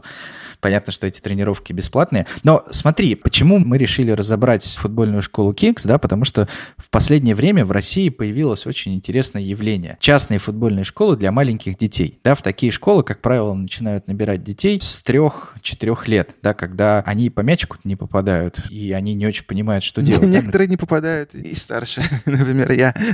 Да, мы с тобой до сих пор не попадаем по мячу, вот, но мы не показатель. Тем не менее, вот а, перед чемпионатом мира пошла такая волна, когда стали появляться эти частные детские школы, и самое интересное, в них начали отдавать детей. Да, да, неужели? Ну, представь, до этого там несколько десятилетий тренеры детских э, дюш всевозможных ныли о том, что дети ленивые, дети только сидят за компьютером, никто не идет и так далее. При том, что дюш-то все бесплатные. А тут стали появляться частные школы, и в них пошли люди, и занятия там на самом деле стоят очень приличных денег. Ну, как бы я думаю, что для среднестатистической семьи это серьезная ну, нагрузка конечно, да. на бюджет. Слушай, ну я поделюсь тебе своим опытом, например, ну я когда прихожу в эту школу с Артемом, там приятно находиться, там красивый дизайн, там детишкам выдают красивую форму с тигрятами. Там ты сидишь потом, когда они занимаются, ты сидишь в кафе и смотришь по телевизору, как они занимаются. Можешь смотреть на своего ребенка, как он там бегает. Его все знают, он приходит там, да, ему там все дают пять. Ну, то есть как бы такая позитивная, красивая, классная атмосфера, которую я, когда пришел, я тебе напомню, я тоже в Обнинске ходил в детскую юношескую спортивную школу, я пришел, там сидел бухой просто тренер в хлам, кинул нам мяч на 30 парней говорит, говорит, ну, типа, вы там сами разберитесь, типа, и дальше начал бухать. И мы такие все в 30 стоим, и такие, что нам делать? Ну, начали, начали там, играть бухать. на ворота в 30 с одним мячиком. Вот как было у нас. Понятно, собственно, что привлекает прежде всего и родителей, да, которые видят, что ребенок не только как-то по мячу попадает, но он еще там общается с кем-то. Ну ладно, у кого-то может сложиться впечатление, что этот выпуск спонсирует футбольная школа Kings, да, это абсолютно не так, и но мы всегда готовы поддержать то, что нам самим нравится, и наших друзей тем более, да, вот мы рекомендуем. Я, во всяком случае, рекомендую. Давай спросим Олега, как у него так получилось создать такую школу, да, и, и какие проблемы и вообще он видит в ее ежедневном да, функционировании. Олег, привет. Спасибо тебе большое, что согласился поговорить с нами. Ты уже во второй раз гость нашего подкаста. Но в этот раз нас интересует больше не твои строительные проекты, твой проект «Частная футбольная школа Kings», потому что тема наша сегодня – это футбольные школы. Мы поговорили уже о школах крупных, государственных. Сейчас нам хочется поговорить о том, как живут частные футбольные школы, изучить это как явление. Скажи, пожалуйста, вот, например, я хочу открыть частную футбольную школу. Да? Какие мне вложения для этого нужны. Юра, Миша, привет. Я рад вас опять слышать. Очень рад присутствовать во второй раз, хоть и удаленно, но раз такая ситуация. Время такое сейчас. Будем приспосабливаться, да. Какие вложения необходимы? Ну, что касается нашего случая, на открытие пяти школ и трех академий мы потратили порядка, наверное, 100-110 миллионов рублей. Ну, весьма внушительная сумма. А чем у вас отличается школа от академии? Я, по большому счету, считаю, что вообще, в принципе, аналогов таких школ, которые есть у нас, их нет, по большому счету, в Российской Федерации. Не беру э, Европу, да, но что касается России, то я уверен. За счет чего? Во-первых, это формат от двух лет до восьми. Это что касается школ. По большому счету, естественно, можно сказать, там, да, ну, в два года как можно научить играть в футбол. Но здесь больше, наверное, идет на адаптацию, на история больше с физическими кондициями, привыкание к коллективизму, о том, что я говорил там в первой передаче.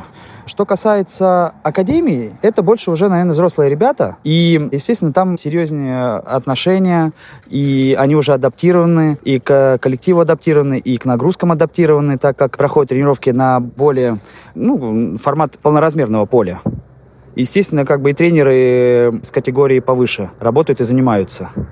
А что касается школ, у нас там тоже тренеры с категориями, но плюс еще, естественно, как бы как педагоги. Потому что общая концепция школ Kings, она подразумевает не только футбол, но, естественно, и развитие дошкольное, арт-студия. У нас школа английского языка, тоже она присутствует. И это все в комплексе. Ну, то есть, грубо говоря, к вам можно привести ребенка, оставить его там практически на целый день, да? Он там будет рисовать, изучать английский, играть в футбол и так далее. Да, да. Но смотри, у меня, вот, например, сын ходит, к сожалению, не в Kings, потому что у нас рядом с домом нет нет школы Кингс, да? Это пока. Хотя я об этом хотел. Да, надеюсь, скоро это будет. Но, тем не менее, вот я его первый раз привел в такую частную школу в возрасте 3 года. И ну, я понял, что это абсолютно бесполезное занятие, потому что он не понимал, что там происходит.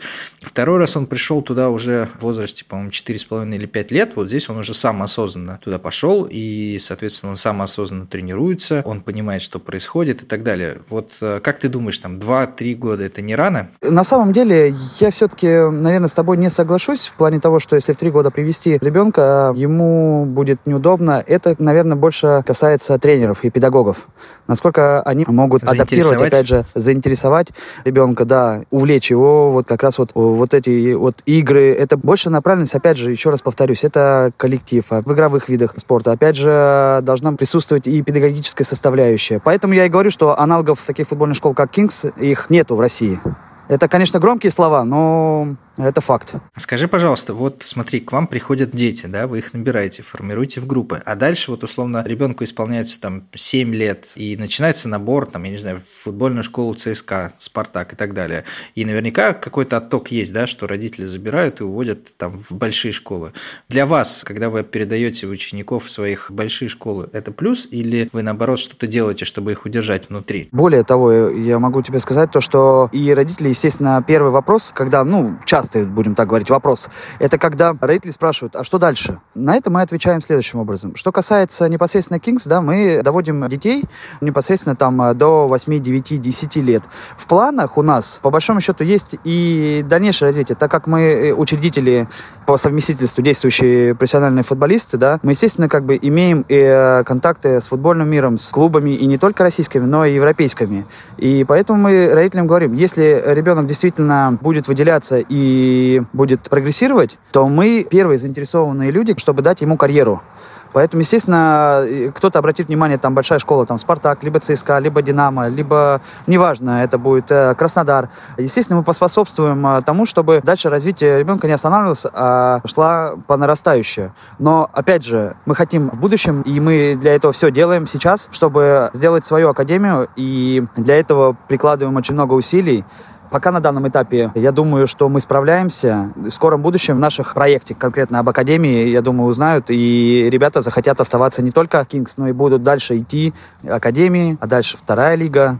Это в планах есть так как мы ребята амбициозные, поэтому хотим развития дальнейшее. Ну, здорово, желаю, чтобы эти планы реализовались у вас. Спасибо большое. Скажи, поскольку мы все-таки юридический подкаст, меня и Мишу интересуют такие юридические детали, как вы выстраиваете ваши официальные отношения с учениками? Заключаете вы ли какой-то договор?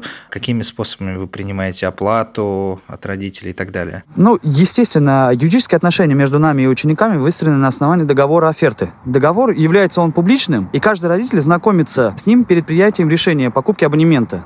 Оплата же происходит, она либо наличными, либо безналичным способом. Как клиенту будет удобно. Поэтому, по большому счету, при заключении договора родители ознакомливаются и дальше уже как бы принимают решение. Если возникают какие-то вопросы, мы в индивидуальном порядке отвечаем на них. А скажи, пожалуйста, как часто приходится сталкиваться с негативом со стороны родителей, да? Потому что многие родители считают, что у них ребенок в Месси. Или, например, что тренер неправильно тренирует, а вот Василий Петрович с образованием слесаря, папа этого мальчика, он лучше знает, как тренировать. Вот как вы справляетесь с этим негативом? Действительно, в футболе разбираются у нас, наверное, 95% населения.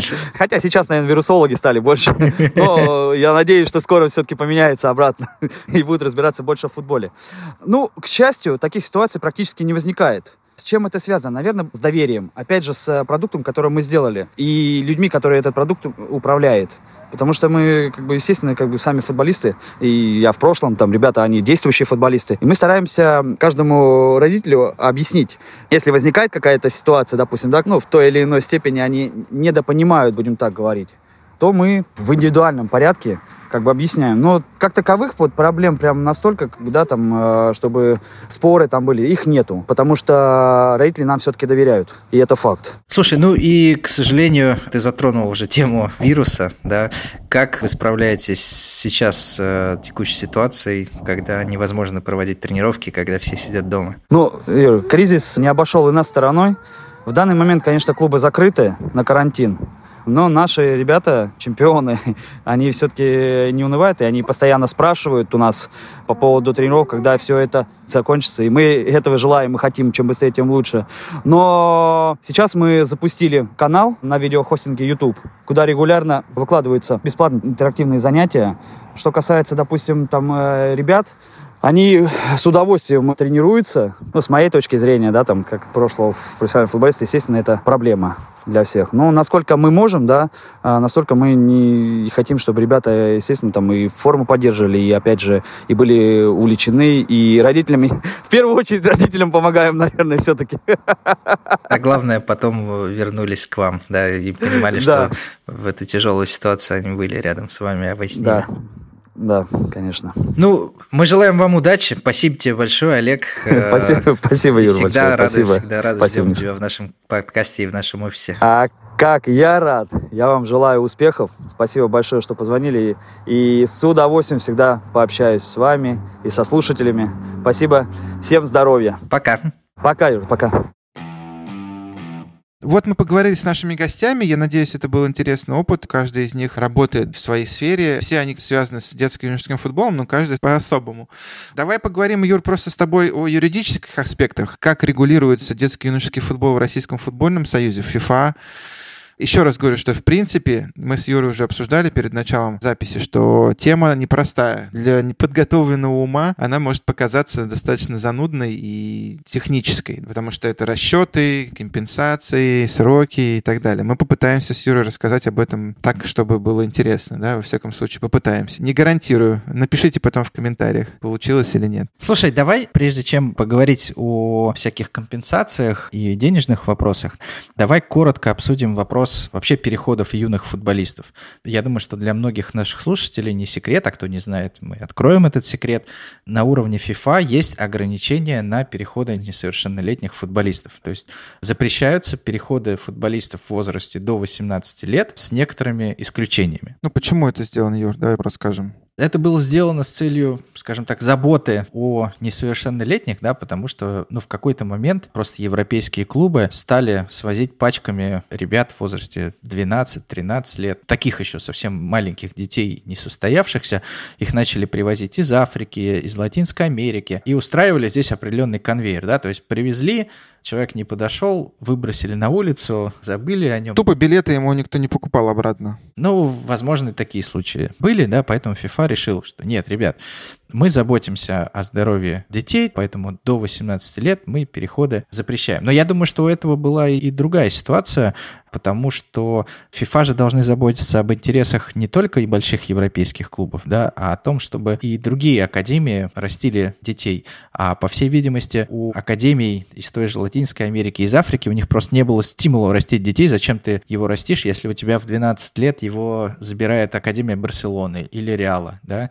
Я думаю, что еще и на это была направлена реформа. Но при этом FIFA установила ряд ограничений, да, чтобы у вас не создавалось впечатление. Мы, по-моему, рассказывали в одном из наших подкастов об этом, поэтому не будем сильно как бы на этом останавливаться, но есть определенные исключения, да. Жизнь, она многогранна, и понятно, что нельзя просто так запретить, и все, да. Есть ситуации, при которых футболист переезжает все-таки в возрасте до 18 лет в другую сторону, и он как бы должен иметь возможность заниматься футболом, если он там этого хочет, да. Это ситуации такие, когда его родители переезжают, например, и именно родители, да, то есть вся семья, не тетя, дядя, бабушка, дедушка, а мама, папа, причем и мама, и папа одновременно, чтобы не создавалась э, ситуация, когда просто папа берет подмышку мальчика, переезжает ради его будущего футбольного, а мама остается там в Бразилии или в Африке. Ну, понятно, да, что есть ситуации, как люди переезжают из одной страны в другую и как бы берут с собой семью. А также ситуации, при которых, с учетом европейских стран, да, что есть настолько маленькие страны и настолько близкие границы, что, например, есть там Люксембург, Лихтенштейн, там Бельгия, Голландия, где может человек жить в Бельгии и на велосипеде ездить, тренироваться в Голландию за полчаса, да, то есть э, есть тоже такие исключения. Регламенте FIFA сказано, что если там, не помню сколько, 100 километров, да, Юр? Или 50 километров? Не дальше, чем 50 километров от границы, и общее расстояние между местом жительства и местом прохождения футбольной подготовки должно быть не больше 100 километров. Да, соответственно, ну, 100 километров — это вообще, в принципе, в Европе достаточно большое расстояние. В этом расстоянии может укладываться вообще несколько стран. Поэтому это сделано тоже исключение. Плюс сейчас недавно появилось исключение, что также футболисты могут молодые до 18 лет переезжать и играть в футбол, но только на любительском, если я все правильно помню, уровне, в случае, если они переезжают учиться, да, то есть по стипендии. Учиться официально, да, то есть они должны приехать ну, в другую страну, отлично от места своего жительства, и официально поступить в школу, там, получать какую-то стипендию, да, и при этом они могут играть только в любительских каких-то соревнованиях. Вот, и это FIFA тоже сделано для того, чтобы... Есть такие случаи, да, когда люди едут учиться, и они тоже должны иметь право играть, но чтобы клубы футбольные не злоупотребляли, потому что, ну, в принципе, для футбольного клуба не проблема устроить футболиста на платное какое-то отделение учебы, да, и при этом он будет у них там, типа, играть в профессиональный футбол. Нет, FIFA говорит, если ты таким образом переезжаешь, то ты имеешь право только за любителей играть. Тоже интересно интересная вещь. Что касается российских ограничений, Юра, у нас есть в России ограничения для перехода несовершеннолетних внутри России? На текущий момент нет, но они раньше были. В свое время РФС, когда президентом был Фурсенко, РФС попытался запретить, точнее ограничить переходы внутри России из школы в школу между регионами в возрасте до 18 лет, да, и оставив такие же исключения, как на уровне ФИФА. То есть если происходит переход вместе с родителями, то тогда можно было. Но на самом деле это все превратилось в профанацию, потому что РФС понимал, что запретить они не могут, потому что это противоречит российскому законодательству. РФС сказал, что переходить нельзя, но если этот запрет нарушается, то школа, которая берет такого футболиста, она лишается за него компенсацию за подготовку. Вот. Но на самом деле все плевали на эту компенсацию за подготовку, переходы происходили, РФС понял, что это просто невозможно контролировать, и эту реформу отменил. Но, тем не менее, например, в хоккее эта ситуация работает. Там пошли по финансовому пути, соответственно, для того, чтобы несовершеннолетний перешел из школы в школу, то новая школа должна либо заплатить определенную сумму денег, да, то есть это разрешены, но заплатите, пожалуйста. И на самом деле удивительно, но по 200-300 тысяч школы платят друг другу за переходом. И есть исключение, да, что когда происходит переезд родителей на новое место жительства, например, из Новосибирска родители переезжают в Москву, то они подтверждают соответствующие документы. Старая школа, которая отдает хоккеиста, за ней сохраняется право на отложенную компенсацию, да, то есть она получит свои деньги, но не от новой школы, а от первого профессионального клуба, да, то есть условный Динамо Москва в итоге подпишет этого хоккеиста, и они должны будут всем школам, за которыми сохранилась такая отложенная компенсация, заплатить. Ну, вот такой интересный механизм. Да, но еще раз по поводу ограничений, мне кажется, что это достаточно спорная вещь, да, которая была введена Фурсенко. Я помню, что я как раз ходил на этот комитет, ну, был в РФС комитет, который разбирал эти возможности, можно ли конкретному футболисту переехать или нет. Было очень много споров, пока не внесли поправки. Например, там из Московской области в Москву нельзя было, да, там переходить. То есть как бы между регионами был запрет, да, потом додумались, что типа между соседними регионами нужно разрешить, да, потому что так то же самое бывает, что люди живут в одном регионе, а тренируются в другом. Или там ты, условно говоря, в условном Калтане, да, ничего не хочу сказать про Калтан, но просто мы видели все репортажи, да, о разрухе, которая там творится. Вот ты в условном Калтане тренируешься, и тебя приглашают в Краснодар, в школу Краснодара, где космические там условия, да, и по этим новым регламенту, да, ты типа должен был сказать, нет, спасибо, я до 18 лет потренируюсь, пожалуй, в Калтане, да. Но тоже глупость, да, потому что футболисты имеют право на прогресс, они имеют право... Это как, знаешь, такая пословица, рыбы ищут где глубже, а человек где лучше, да. Если тебя приглашают в топ-уровень, почему ты должен сидеть в каком-то любительском? Окей, но это что связано с переходами. Я хотел еще пару слов сказать вообще о концепции, которую преследует FIFA и РФС, связанные с компенсациями. Извини, пожалуйста, просто последний штрих к этой теме. Вот совсем недавно появилась новость о том, что депутаты Дегтярев и Третьяк внесли законопроект, который содержит ряд ограничений, да, в том числе... Как это странно. Депутаты хотят что-то ограничить. Ограничения на переход российских спортсменов за границу, да, но я не буду это комментировать, оставим это без комментариев. Интересно, что этот законопроект содержит как раз ограничения на переход спортсменов, проходящих спортивную подготовку. Да, то это Третьяк, то, прости, мы... хочет запретить переход спортсменов за границу, который уехал в свое время за границу? Ну, иногда люди пересматривают взгляды. На мой взгляд, честно говоря, законопроект очень странный, вряд ли он соответствует Конституции, и я надеюсь, что он не будет поддержан, потому что, ну, если ограничить э, возможность людям из глубоких-глубоких регионов, где нет никаких инфраструктурных возможностей заниматься футболом и переезжать в сильные академии, где они могут вырасти в действительно сильных спортсменов, мне кажется, это очень странно. Слушай, ну надо для начала создать условия, да, то есть создать во всей России равномерным слоем топовые академии, например, от РФС, которые будут этих футболистов там воспитывать, и тогда уже говорить, вот смотрите, у вас в Калтане есть РФСовская академия, вообще где супер условия, тогда никуда вам не нужно переходить. Это еще ладно, но Сейчас же, ну, мне кажется, это излишне. Ну ладно, зачем обсуждать вот такие вещи? Ну, в принципе, все ясно с ними.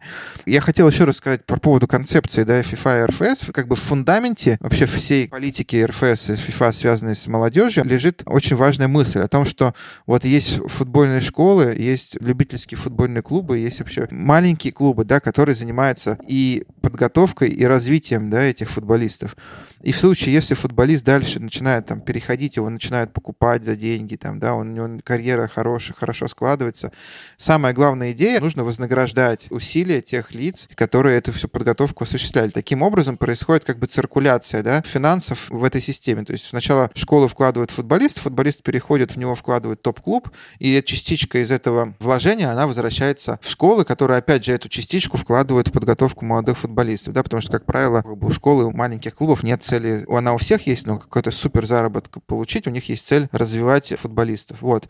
Это вот самая главная цель, система, которая вот лежит в основе политики FIFA и РФС. И сейчас мы расскажем о том, конкретные какие шаги предпринимаются этими организациями для того, чтобы эта система работала. Слушай, ну прежде чем мы перейдем к этим конкретным шагам, да, просто интересно, российские реалии. Вот есть система получения денег для футбольных школ за своих воспитанников.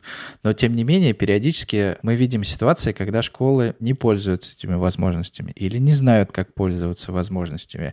Ожидают там какой-то помощи от РФС, да, и когда на самом деле школа должна просто собрать комплект документов, там, направить требования, открыть счет, да, они ждут какой-то маны небесной от РФС, что РФС все за них сделает и переведет им деньги.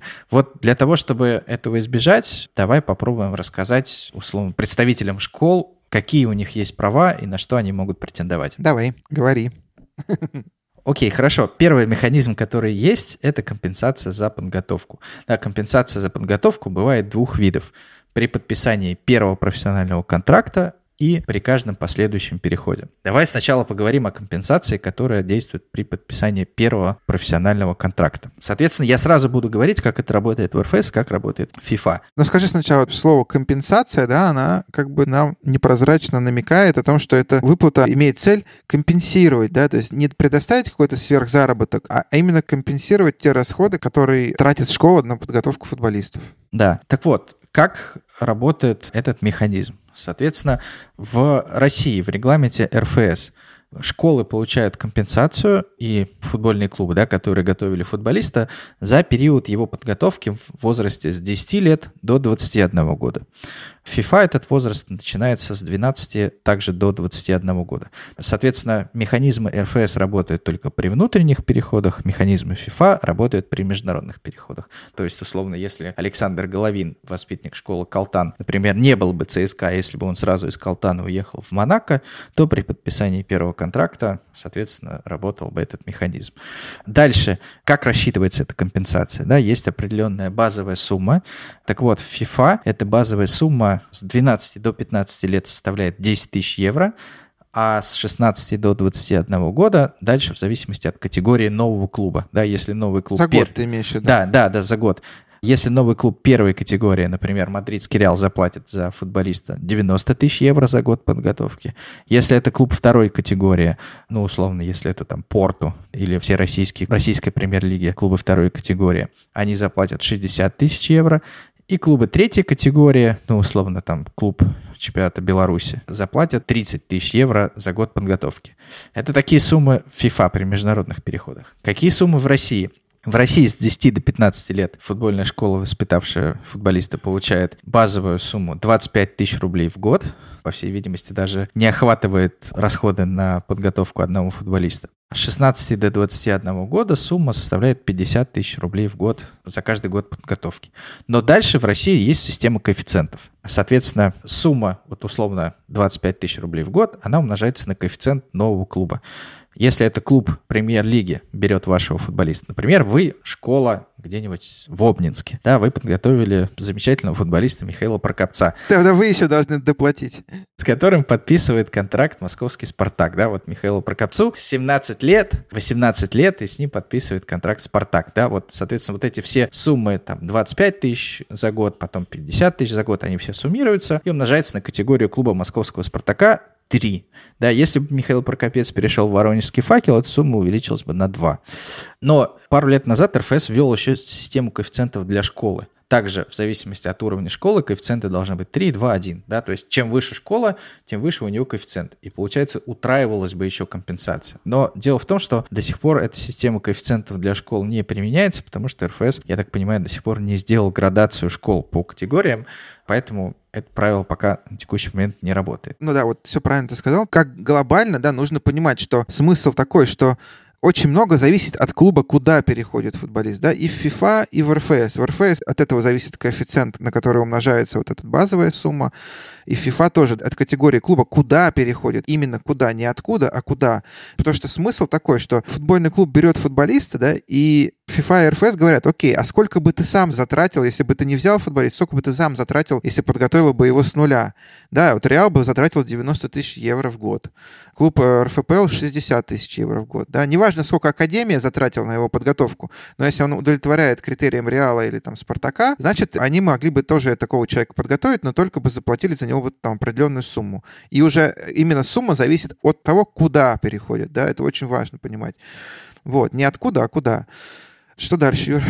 Ну, давай дальше поговорим о компенсациях при последующих переходах, да, потому что футболист подписал первый профессиональный контракт, у него срок его трудового договора заканчивается, ему, например, там 19-20 лет. Дальше что происходит? Соответственно, FIFA действует правило, что при каждом последующем переходе футболиста в возрасте до 23 лет его последний клуб, да, то есть не все школы заново, снизу, с самого низа, а только последний клуб может получить компенсацию за подготовку за период, который охватывается сроком с 12 лет до 21 года. Ну, например, да, продолжаем судьбу Михаила Прокопца, воспитанника обнинского футбола. Соответственно, Михаил Прокопец в 17 лет пришел в «Спартак», подписал контракт на 3 года. В 20 лет у него контракт закончился, и Михаил Прокопец переходит в Брестское «Динамо». Соответственно, в таком случае компенсация «Спартаку» будет за период с 17 лет до 20 лет, да, вот когда фактически был. Дальше при международных переходах действуют те же самые базовые суммы, да, то есть 30, 60, 90 тысяч евро. В России ситуация немножко иная, да, а может быть и совсем иная. Соответственно, в России регламент составлен таким образом, что при каждом последующем переходе компенсация не выплачивается последнему клубу, за исключением ситуации, когда этот последний клуб предложил футболисту продлить договор на аналогичных или улучшенных условиях, ну, грубо говоря, получал 100 тысяч рублей в месяц, тебе говорят, давай мы с тобой продлеваем на 101 тысячу рублей в месяц, или там на те же 100 тысяч. И если футболист отказывается от этого продления, при этом продление должно быть не позднее, чем за два месяца до окончания срока контракта. Да, пропустили двухмесячный срок, все, в пролете. И не ранее, чем за полгода. Да. Соответственно, если футболист отказывается продлить контракт, то только в таком случае клуб сохраняет за собой право на компенсацию.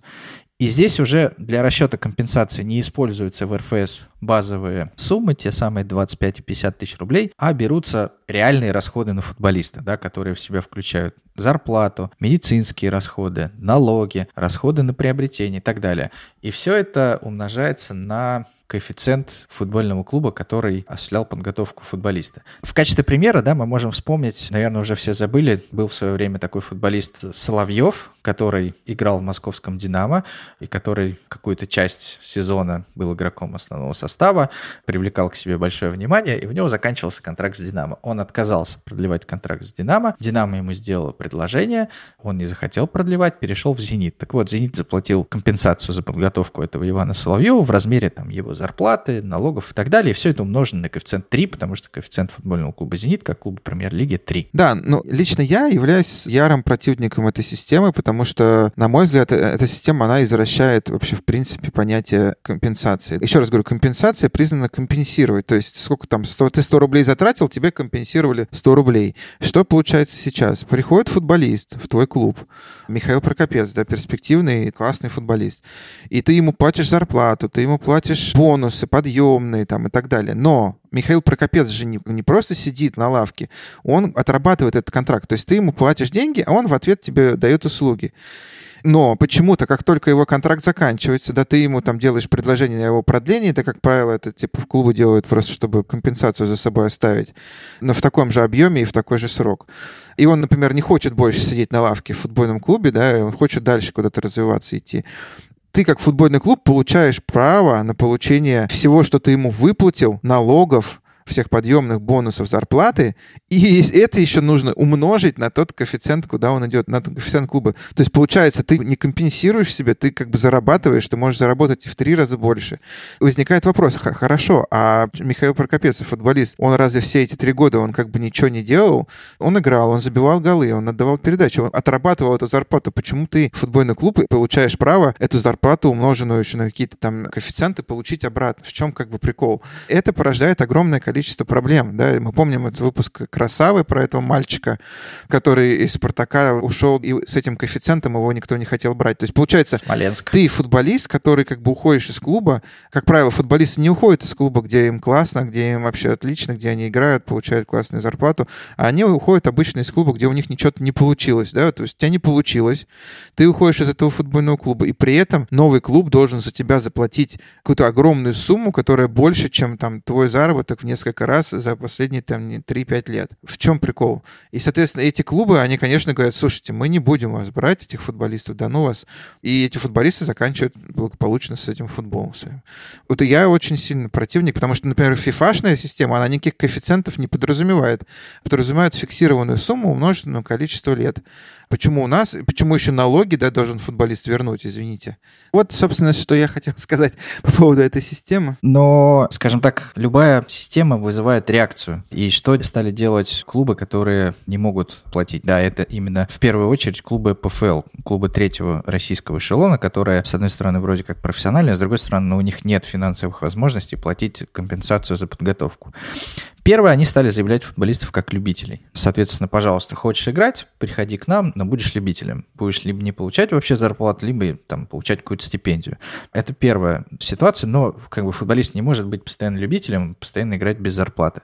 Вторая ситуация, еще стала складываться такая порочная практика, когда футболистов заставляли самих за себя платить компенсацию. Да? То есть они приходили, им давали зарплату, но с футболиста брали либо заявление, либо прям подписывали с ним соглашение о том, что вот такую-то сумму сумму он каждый месяц свою зарплату обязан перечислять на то, чтобы клуб за него выплачивал компенсацию. То есть фактически сам футболист за себя платил компенсацию. Вот, а это именно та ситуация, да, о которой рассказывал Евгений Савин в своем видеоблоге «Красава». Вот, и РФС понял, что куда-то не туда идет их реформа, и после этого были немножко изменены правила, клубы ПФЛ освободили от выплаты компенсации. И что теперь получается, да, когда футболист подписывает первый профессиональный контракт с клубом ПФЛ, клуб ПФЛ не должен платить компенсацию всем его школам, фактически обязанность по выплате этой компенсации возлагается на следующий клуб футболиста, который будет из премьер-лиги или из ФНЛ. Да, то есть условный воспитанник Спартака или Московского Динамо, который подпишет первый профессиональный контракт с любым футбольным клубом ПФЛ, да, этот клуб не будет платить компенсацию, а за него заплатит компенсацию следующий клуб. Вот когда он перейдет в ФНЛ, да, или в российскую премьер-лигу, то тогда за него заплатит компенсацию. Ну да, хорошо, очень хорошо, что РФС, скажем так, реагирует на то, что происходит. ФИФА тоже, кстати, реагирует, потому что очень часто подобные компенсации стали обходить, когда футболист переходил в клуб четвертой категории, обнулялся там. Кстати, мы забыли рассказать про правила четвертой категории. Расскажи, пожалуйста, в чем оно состоит и почему через него стали обходить. Ну да, как мы говорили, у ФИФА есть категории, четыре категории, 90, 60, 30 и 10 тысяч евро. Вот. И, соответственно, клубы четвертой категории, если игрок переходит, то, соответственно, тогда компенсация за подготовку не выплачивается предыдущему клубу, потому что, ну, считается, что это самая низшая категория клубов, любителей и так далее.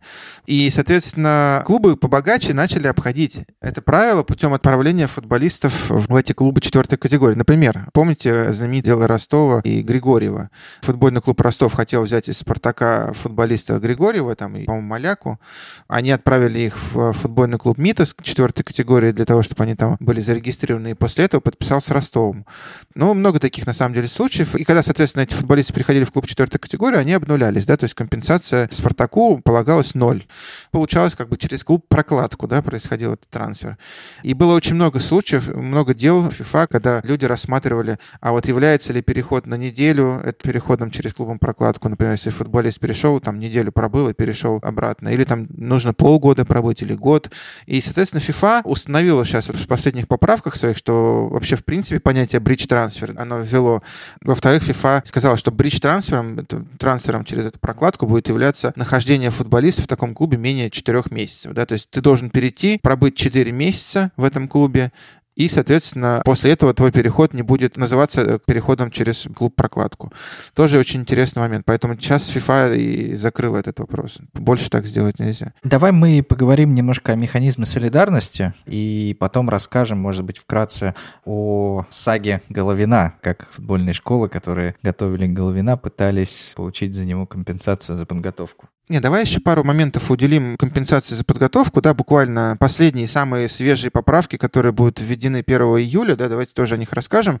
Две вещи, о которых стоит еще раз поговорить. Первое — это целевой взнос на поддержку тренеров, да, то есть мы все понимаем, и в регламенте РФС зафиксировано, в регламенте ФИФА, кстати, такого нет, в РФС зафиксировано, что 50% от компенсации, которую получает школа или клуб, должны идти на поддержку тренеров, то есть которые воспитали... Но этого... это уже сейчас есть, это не новая поправка. Это новая поправка, да, относительно это еще недавно не было, но не супер новое, скажем так. Так вот, стали поступать жалобы от тренеров, которые говорили, слушайте, блин, ну, клуб получает деньги, а мне ничего не выплачивают, да, и таких жалоб стало много, и после чего РФС понял, что нужно брать все в свои руки, на самом деле правильно, и теперь вот эту компенсацию за подготовку нужно перечислить 50% в школе или клубу, а 50% в РФС, которая есть специальная комиссия, которая публикует списки игроков, которые подписали первый контракт, например, да, на сайте РФС, и все тренеры, кто этим футболистом занимался, они могут обратиться в РФС, предоставить документы, что они действительно их воспитывали. И специальная комиссия эти выплаты им назначает. Да? То есть как бы РФС взял выплаты в свои руки, да, поняв, что клубы не справляются или не хотят справляться с этим, да, РФС взял это все в свои руки, что похвально. И вот то, о чем я говорил перед тем, чтобы перейти к механизму солидарности, поправки, которые вступят в июле только в этом году, это поправки, так называемые поправки Сатермина, да, мы все помним, что многие клубы и школы высказали озабоченность да, в связи с тем, что Сутармин перешел, как говорят, за 50 тысяч рублей из Оренбурга в Рубин, да, или из Рубина в Зенит, я уже не помню. Так вот, чтобы такого больше не было, РФС ввело новый взнос. Да, опять же, в этих взносах уже можно запутаться, но тем не менее. Он достаточно сложный, поэтому я его так изложу в двух словах. Что при каждой регистрации футболиста нового футбольный клуб РФПЛ это распространяется только на РФПЛ, должен выплачивать этот взнос всем тем школам да, и клубам, кто готовил этого футболиста с 10 до 23 лет. Смотрите еще раз ситуацию.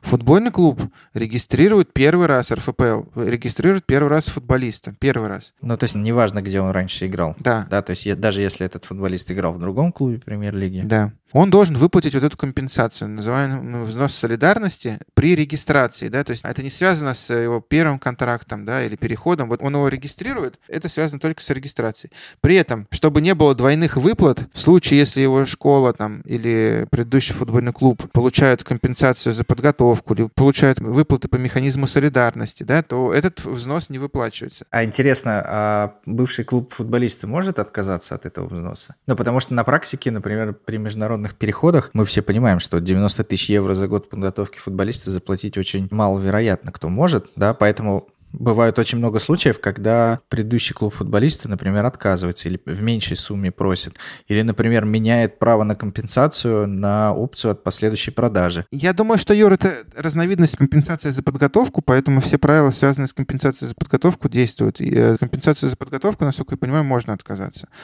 И смотри, очень важно, что это регистрационный взнос солидарности, он выплачивается только российским клубам, да, то есть не всем клубам, кто готовил его там во всем мире, а только российским. Интересная особенность, давайте посмотрим, как она будет работать. Э, Еще раз, как вы видите, уже понятно, что для того, чтобы в этом всем разобраться, нужно иметь как бы высшее математическое образование, как минимум, да, потому что это все непросто. Но, тем не менее... И я, честно говоря, предсказываю поток переходов футболистов в Белоруссию, Латвию, Литву, Армению и так далее. И после этого возвращение их триумфальное в российскую премьер-лигу для того, чтобы не платить эти суммы. Какие? Ну, те, о которых ты сейчас говорил. Потому что если футболист переходит из иностранного клуба, то эта сумма не платится. То есть, условно, воспитаннику клуба ПФЛ, его хочет взять условный, там, я не знаю, Уфа.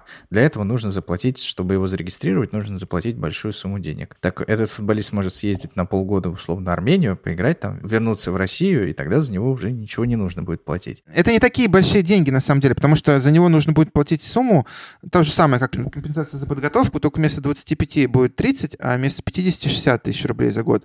И никаких коэффициентов. То есть, как бы, ну, это не будет какая-то космическая сумма. Ну, 500-600 тысяч рублей, но при этом за каждую регистрацию этого футболиста, он перешел, допустим, из Рубина в Спартак, заплатили из Спартака, там, типа, в ЦСКА заплатили, из ЦСКА, там, в Сочи заплатили. То есть, этот взнос нужен для того, чтобы клубы, которые его воспитали, постоянно получали эти выплаты, да, чтобы э, футболист, даже если он перешел, как бы, свободным агентом, и за него не нужно платить ни механизм солидарности, ни компенсацию за подготовку. По сути, раньше, если ты, типа, перешел в 25 лет, да, ты уже не подпадаешь ни на компенсацию за подготовку. Ну, то есть не зависит от возраста, в котором футболист Не переходит. зависит от возраста, это не зависит от суммы. То есть, как бы, если ты свободный переходишь в 25 лет в клуб в РФПЛ, по идее, ты не должен платить ни компенсацию за подготовку, и твой клуб не должен платить механизм солидарности. И тут как бы говорят, ага, но все равно же тебя кто-то воспитывал, да, тебя так воспитали классно, что ты перешел в клуб РФПЛ, и включается этот как бы механизм. Дело Босмана, возможно, скоро повторится второй раз.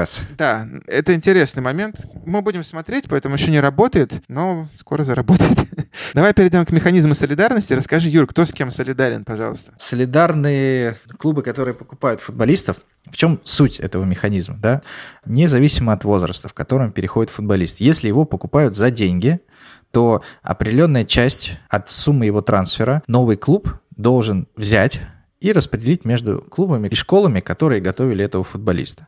Опять же, есть разница. Механизм FIFA при международных переходах распределяются между клубами, которые готовили футболиста в возрасте с 12 до 23 лет. В России этот возраст с 10 до 23 лет.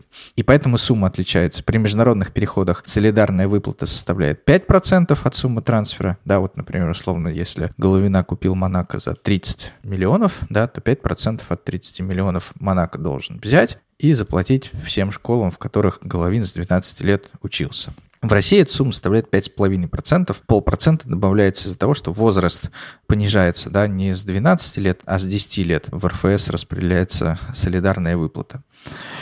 Еще есть отличие между механизмом FIFA и РФС, да, в том, что FIFA автоматически сумма солидарности вычитается, да, если клубы не договорились об одном, то она вычитается из стоимости трансфера.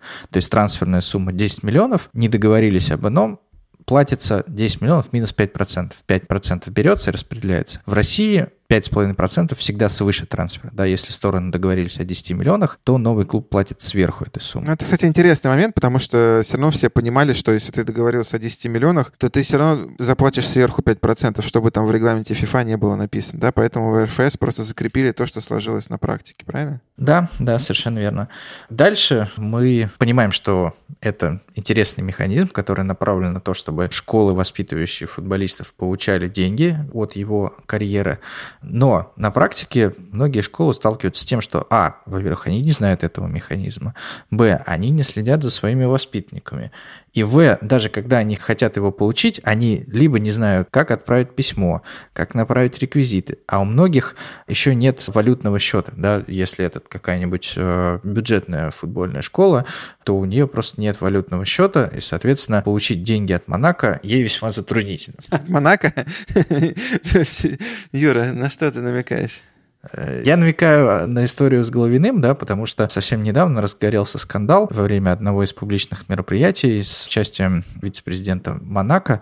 Один из журналистов поднял тему, что школы до сих пор не получили компенсацию, да, на что Монако сказал, что ну, мы вроде как все сделали со своей стороны. Вот. И дальше журналисты начали копать. И интересный факт, который всплыл о том, что Головин с 2008 года по 2012 год числился в дюш городе Осинников. Но при этом он как бы за этот дюш выступал только на нескольких турнирах, да, то есть физически он там не находился. Он находился в школе Калтан, да, и его периодически там в эту школу осинников отдавали просто для там участия в каких-то турнирах.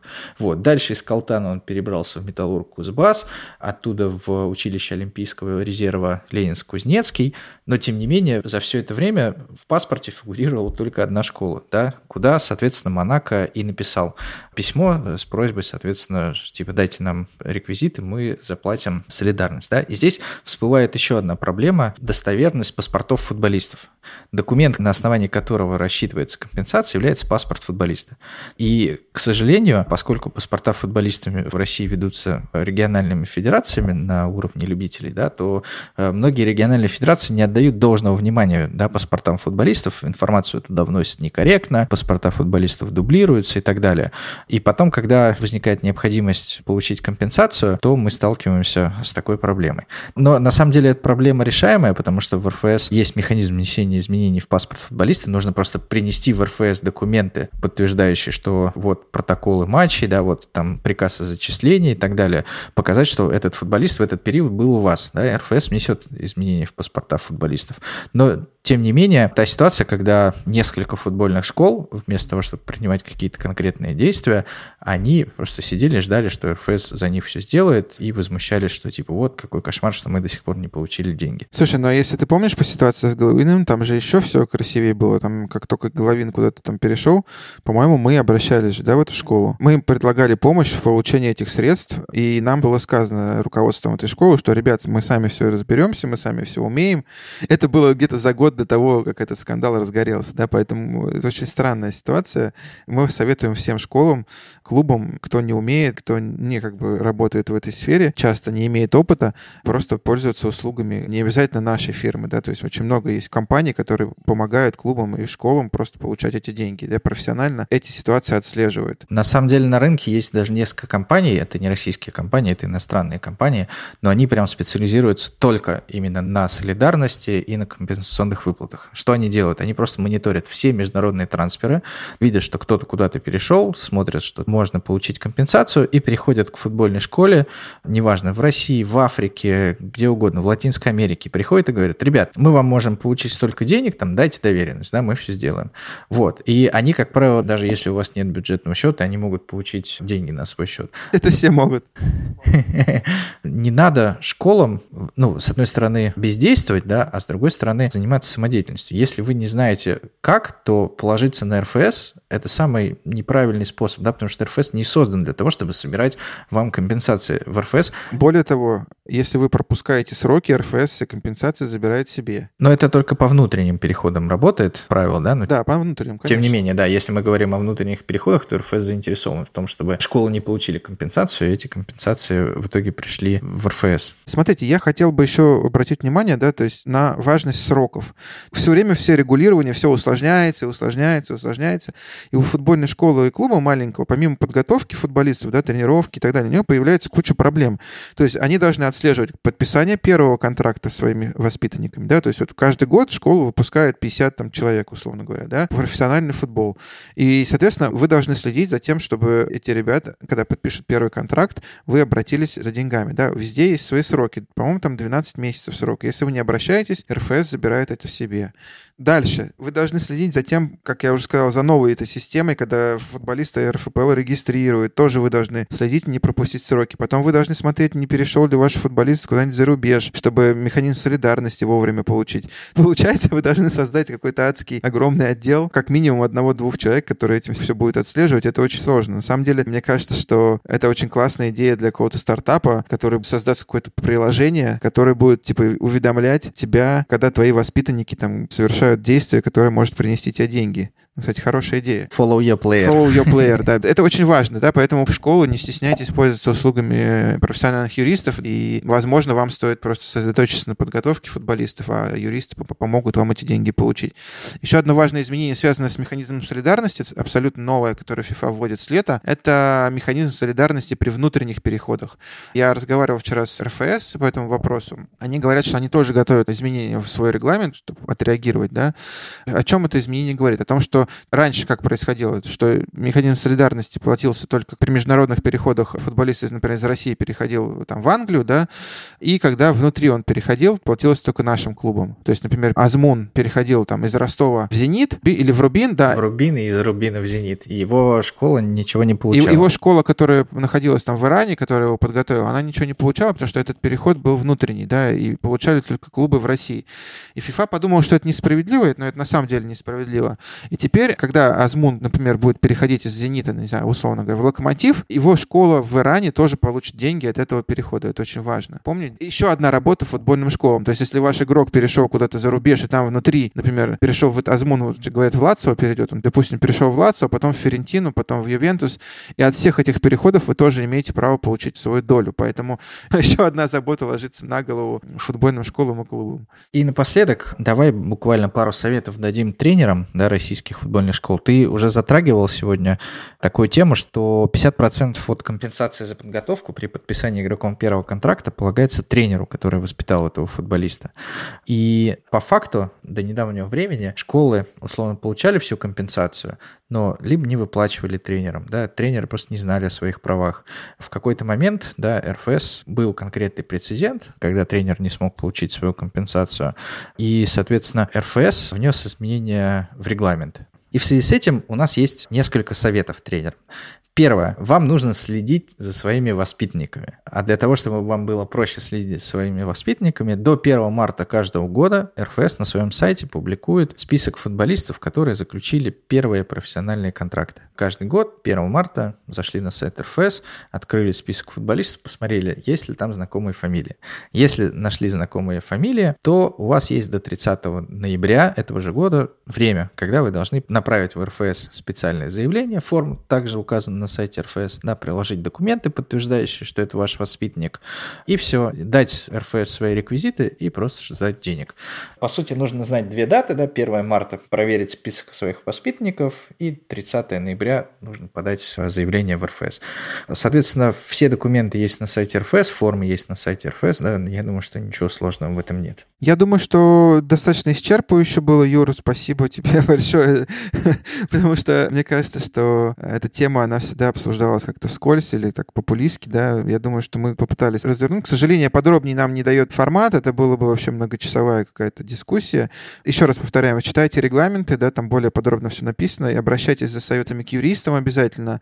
И помните, да, что если вы хорошо воспитываете, сейчас созданы все условия, если вы как школа или маленький футбольный клуб, если вы воспитываете хороших футболистов, которые дальше идут в большие клубы, да, то вы будете вознаграждены, и вам полагается достаточно большая сумма.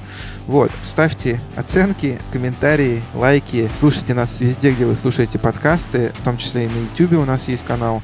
Мы получаем очень много обратной связи, но, пожалуйста, было бы классно, если бы вы помимо обратной связи ставили какие-то оценки, потому что это помогает в продвижении подкастов в тех же самых Apple подкастах или Google подкастах. Спасибо вам большое, Юр, не болей, Ты тоже. И все наши слушатели, не болейте, сохраняйте бодрость духа. И я надеюсь, что все это скоро закончится. И в ближайшее время мы наконец-то вернемся записывать в студию. Все вернутся на работу, все вернутся к прошлой нормальной жизни. Всем пока. Всем пока.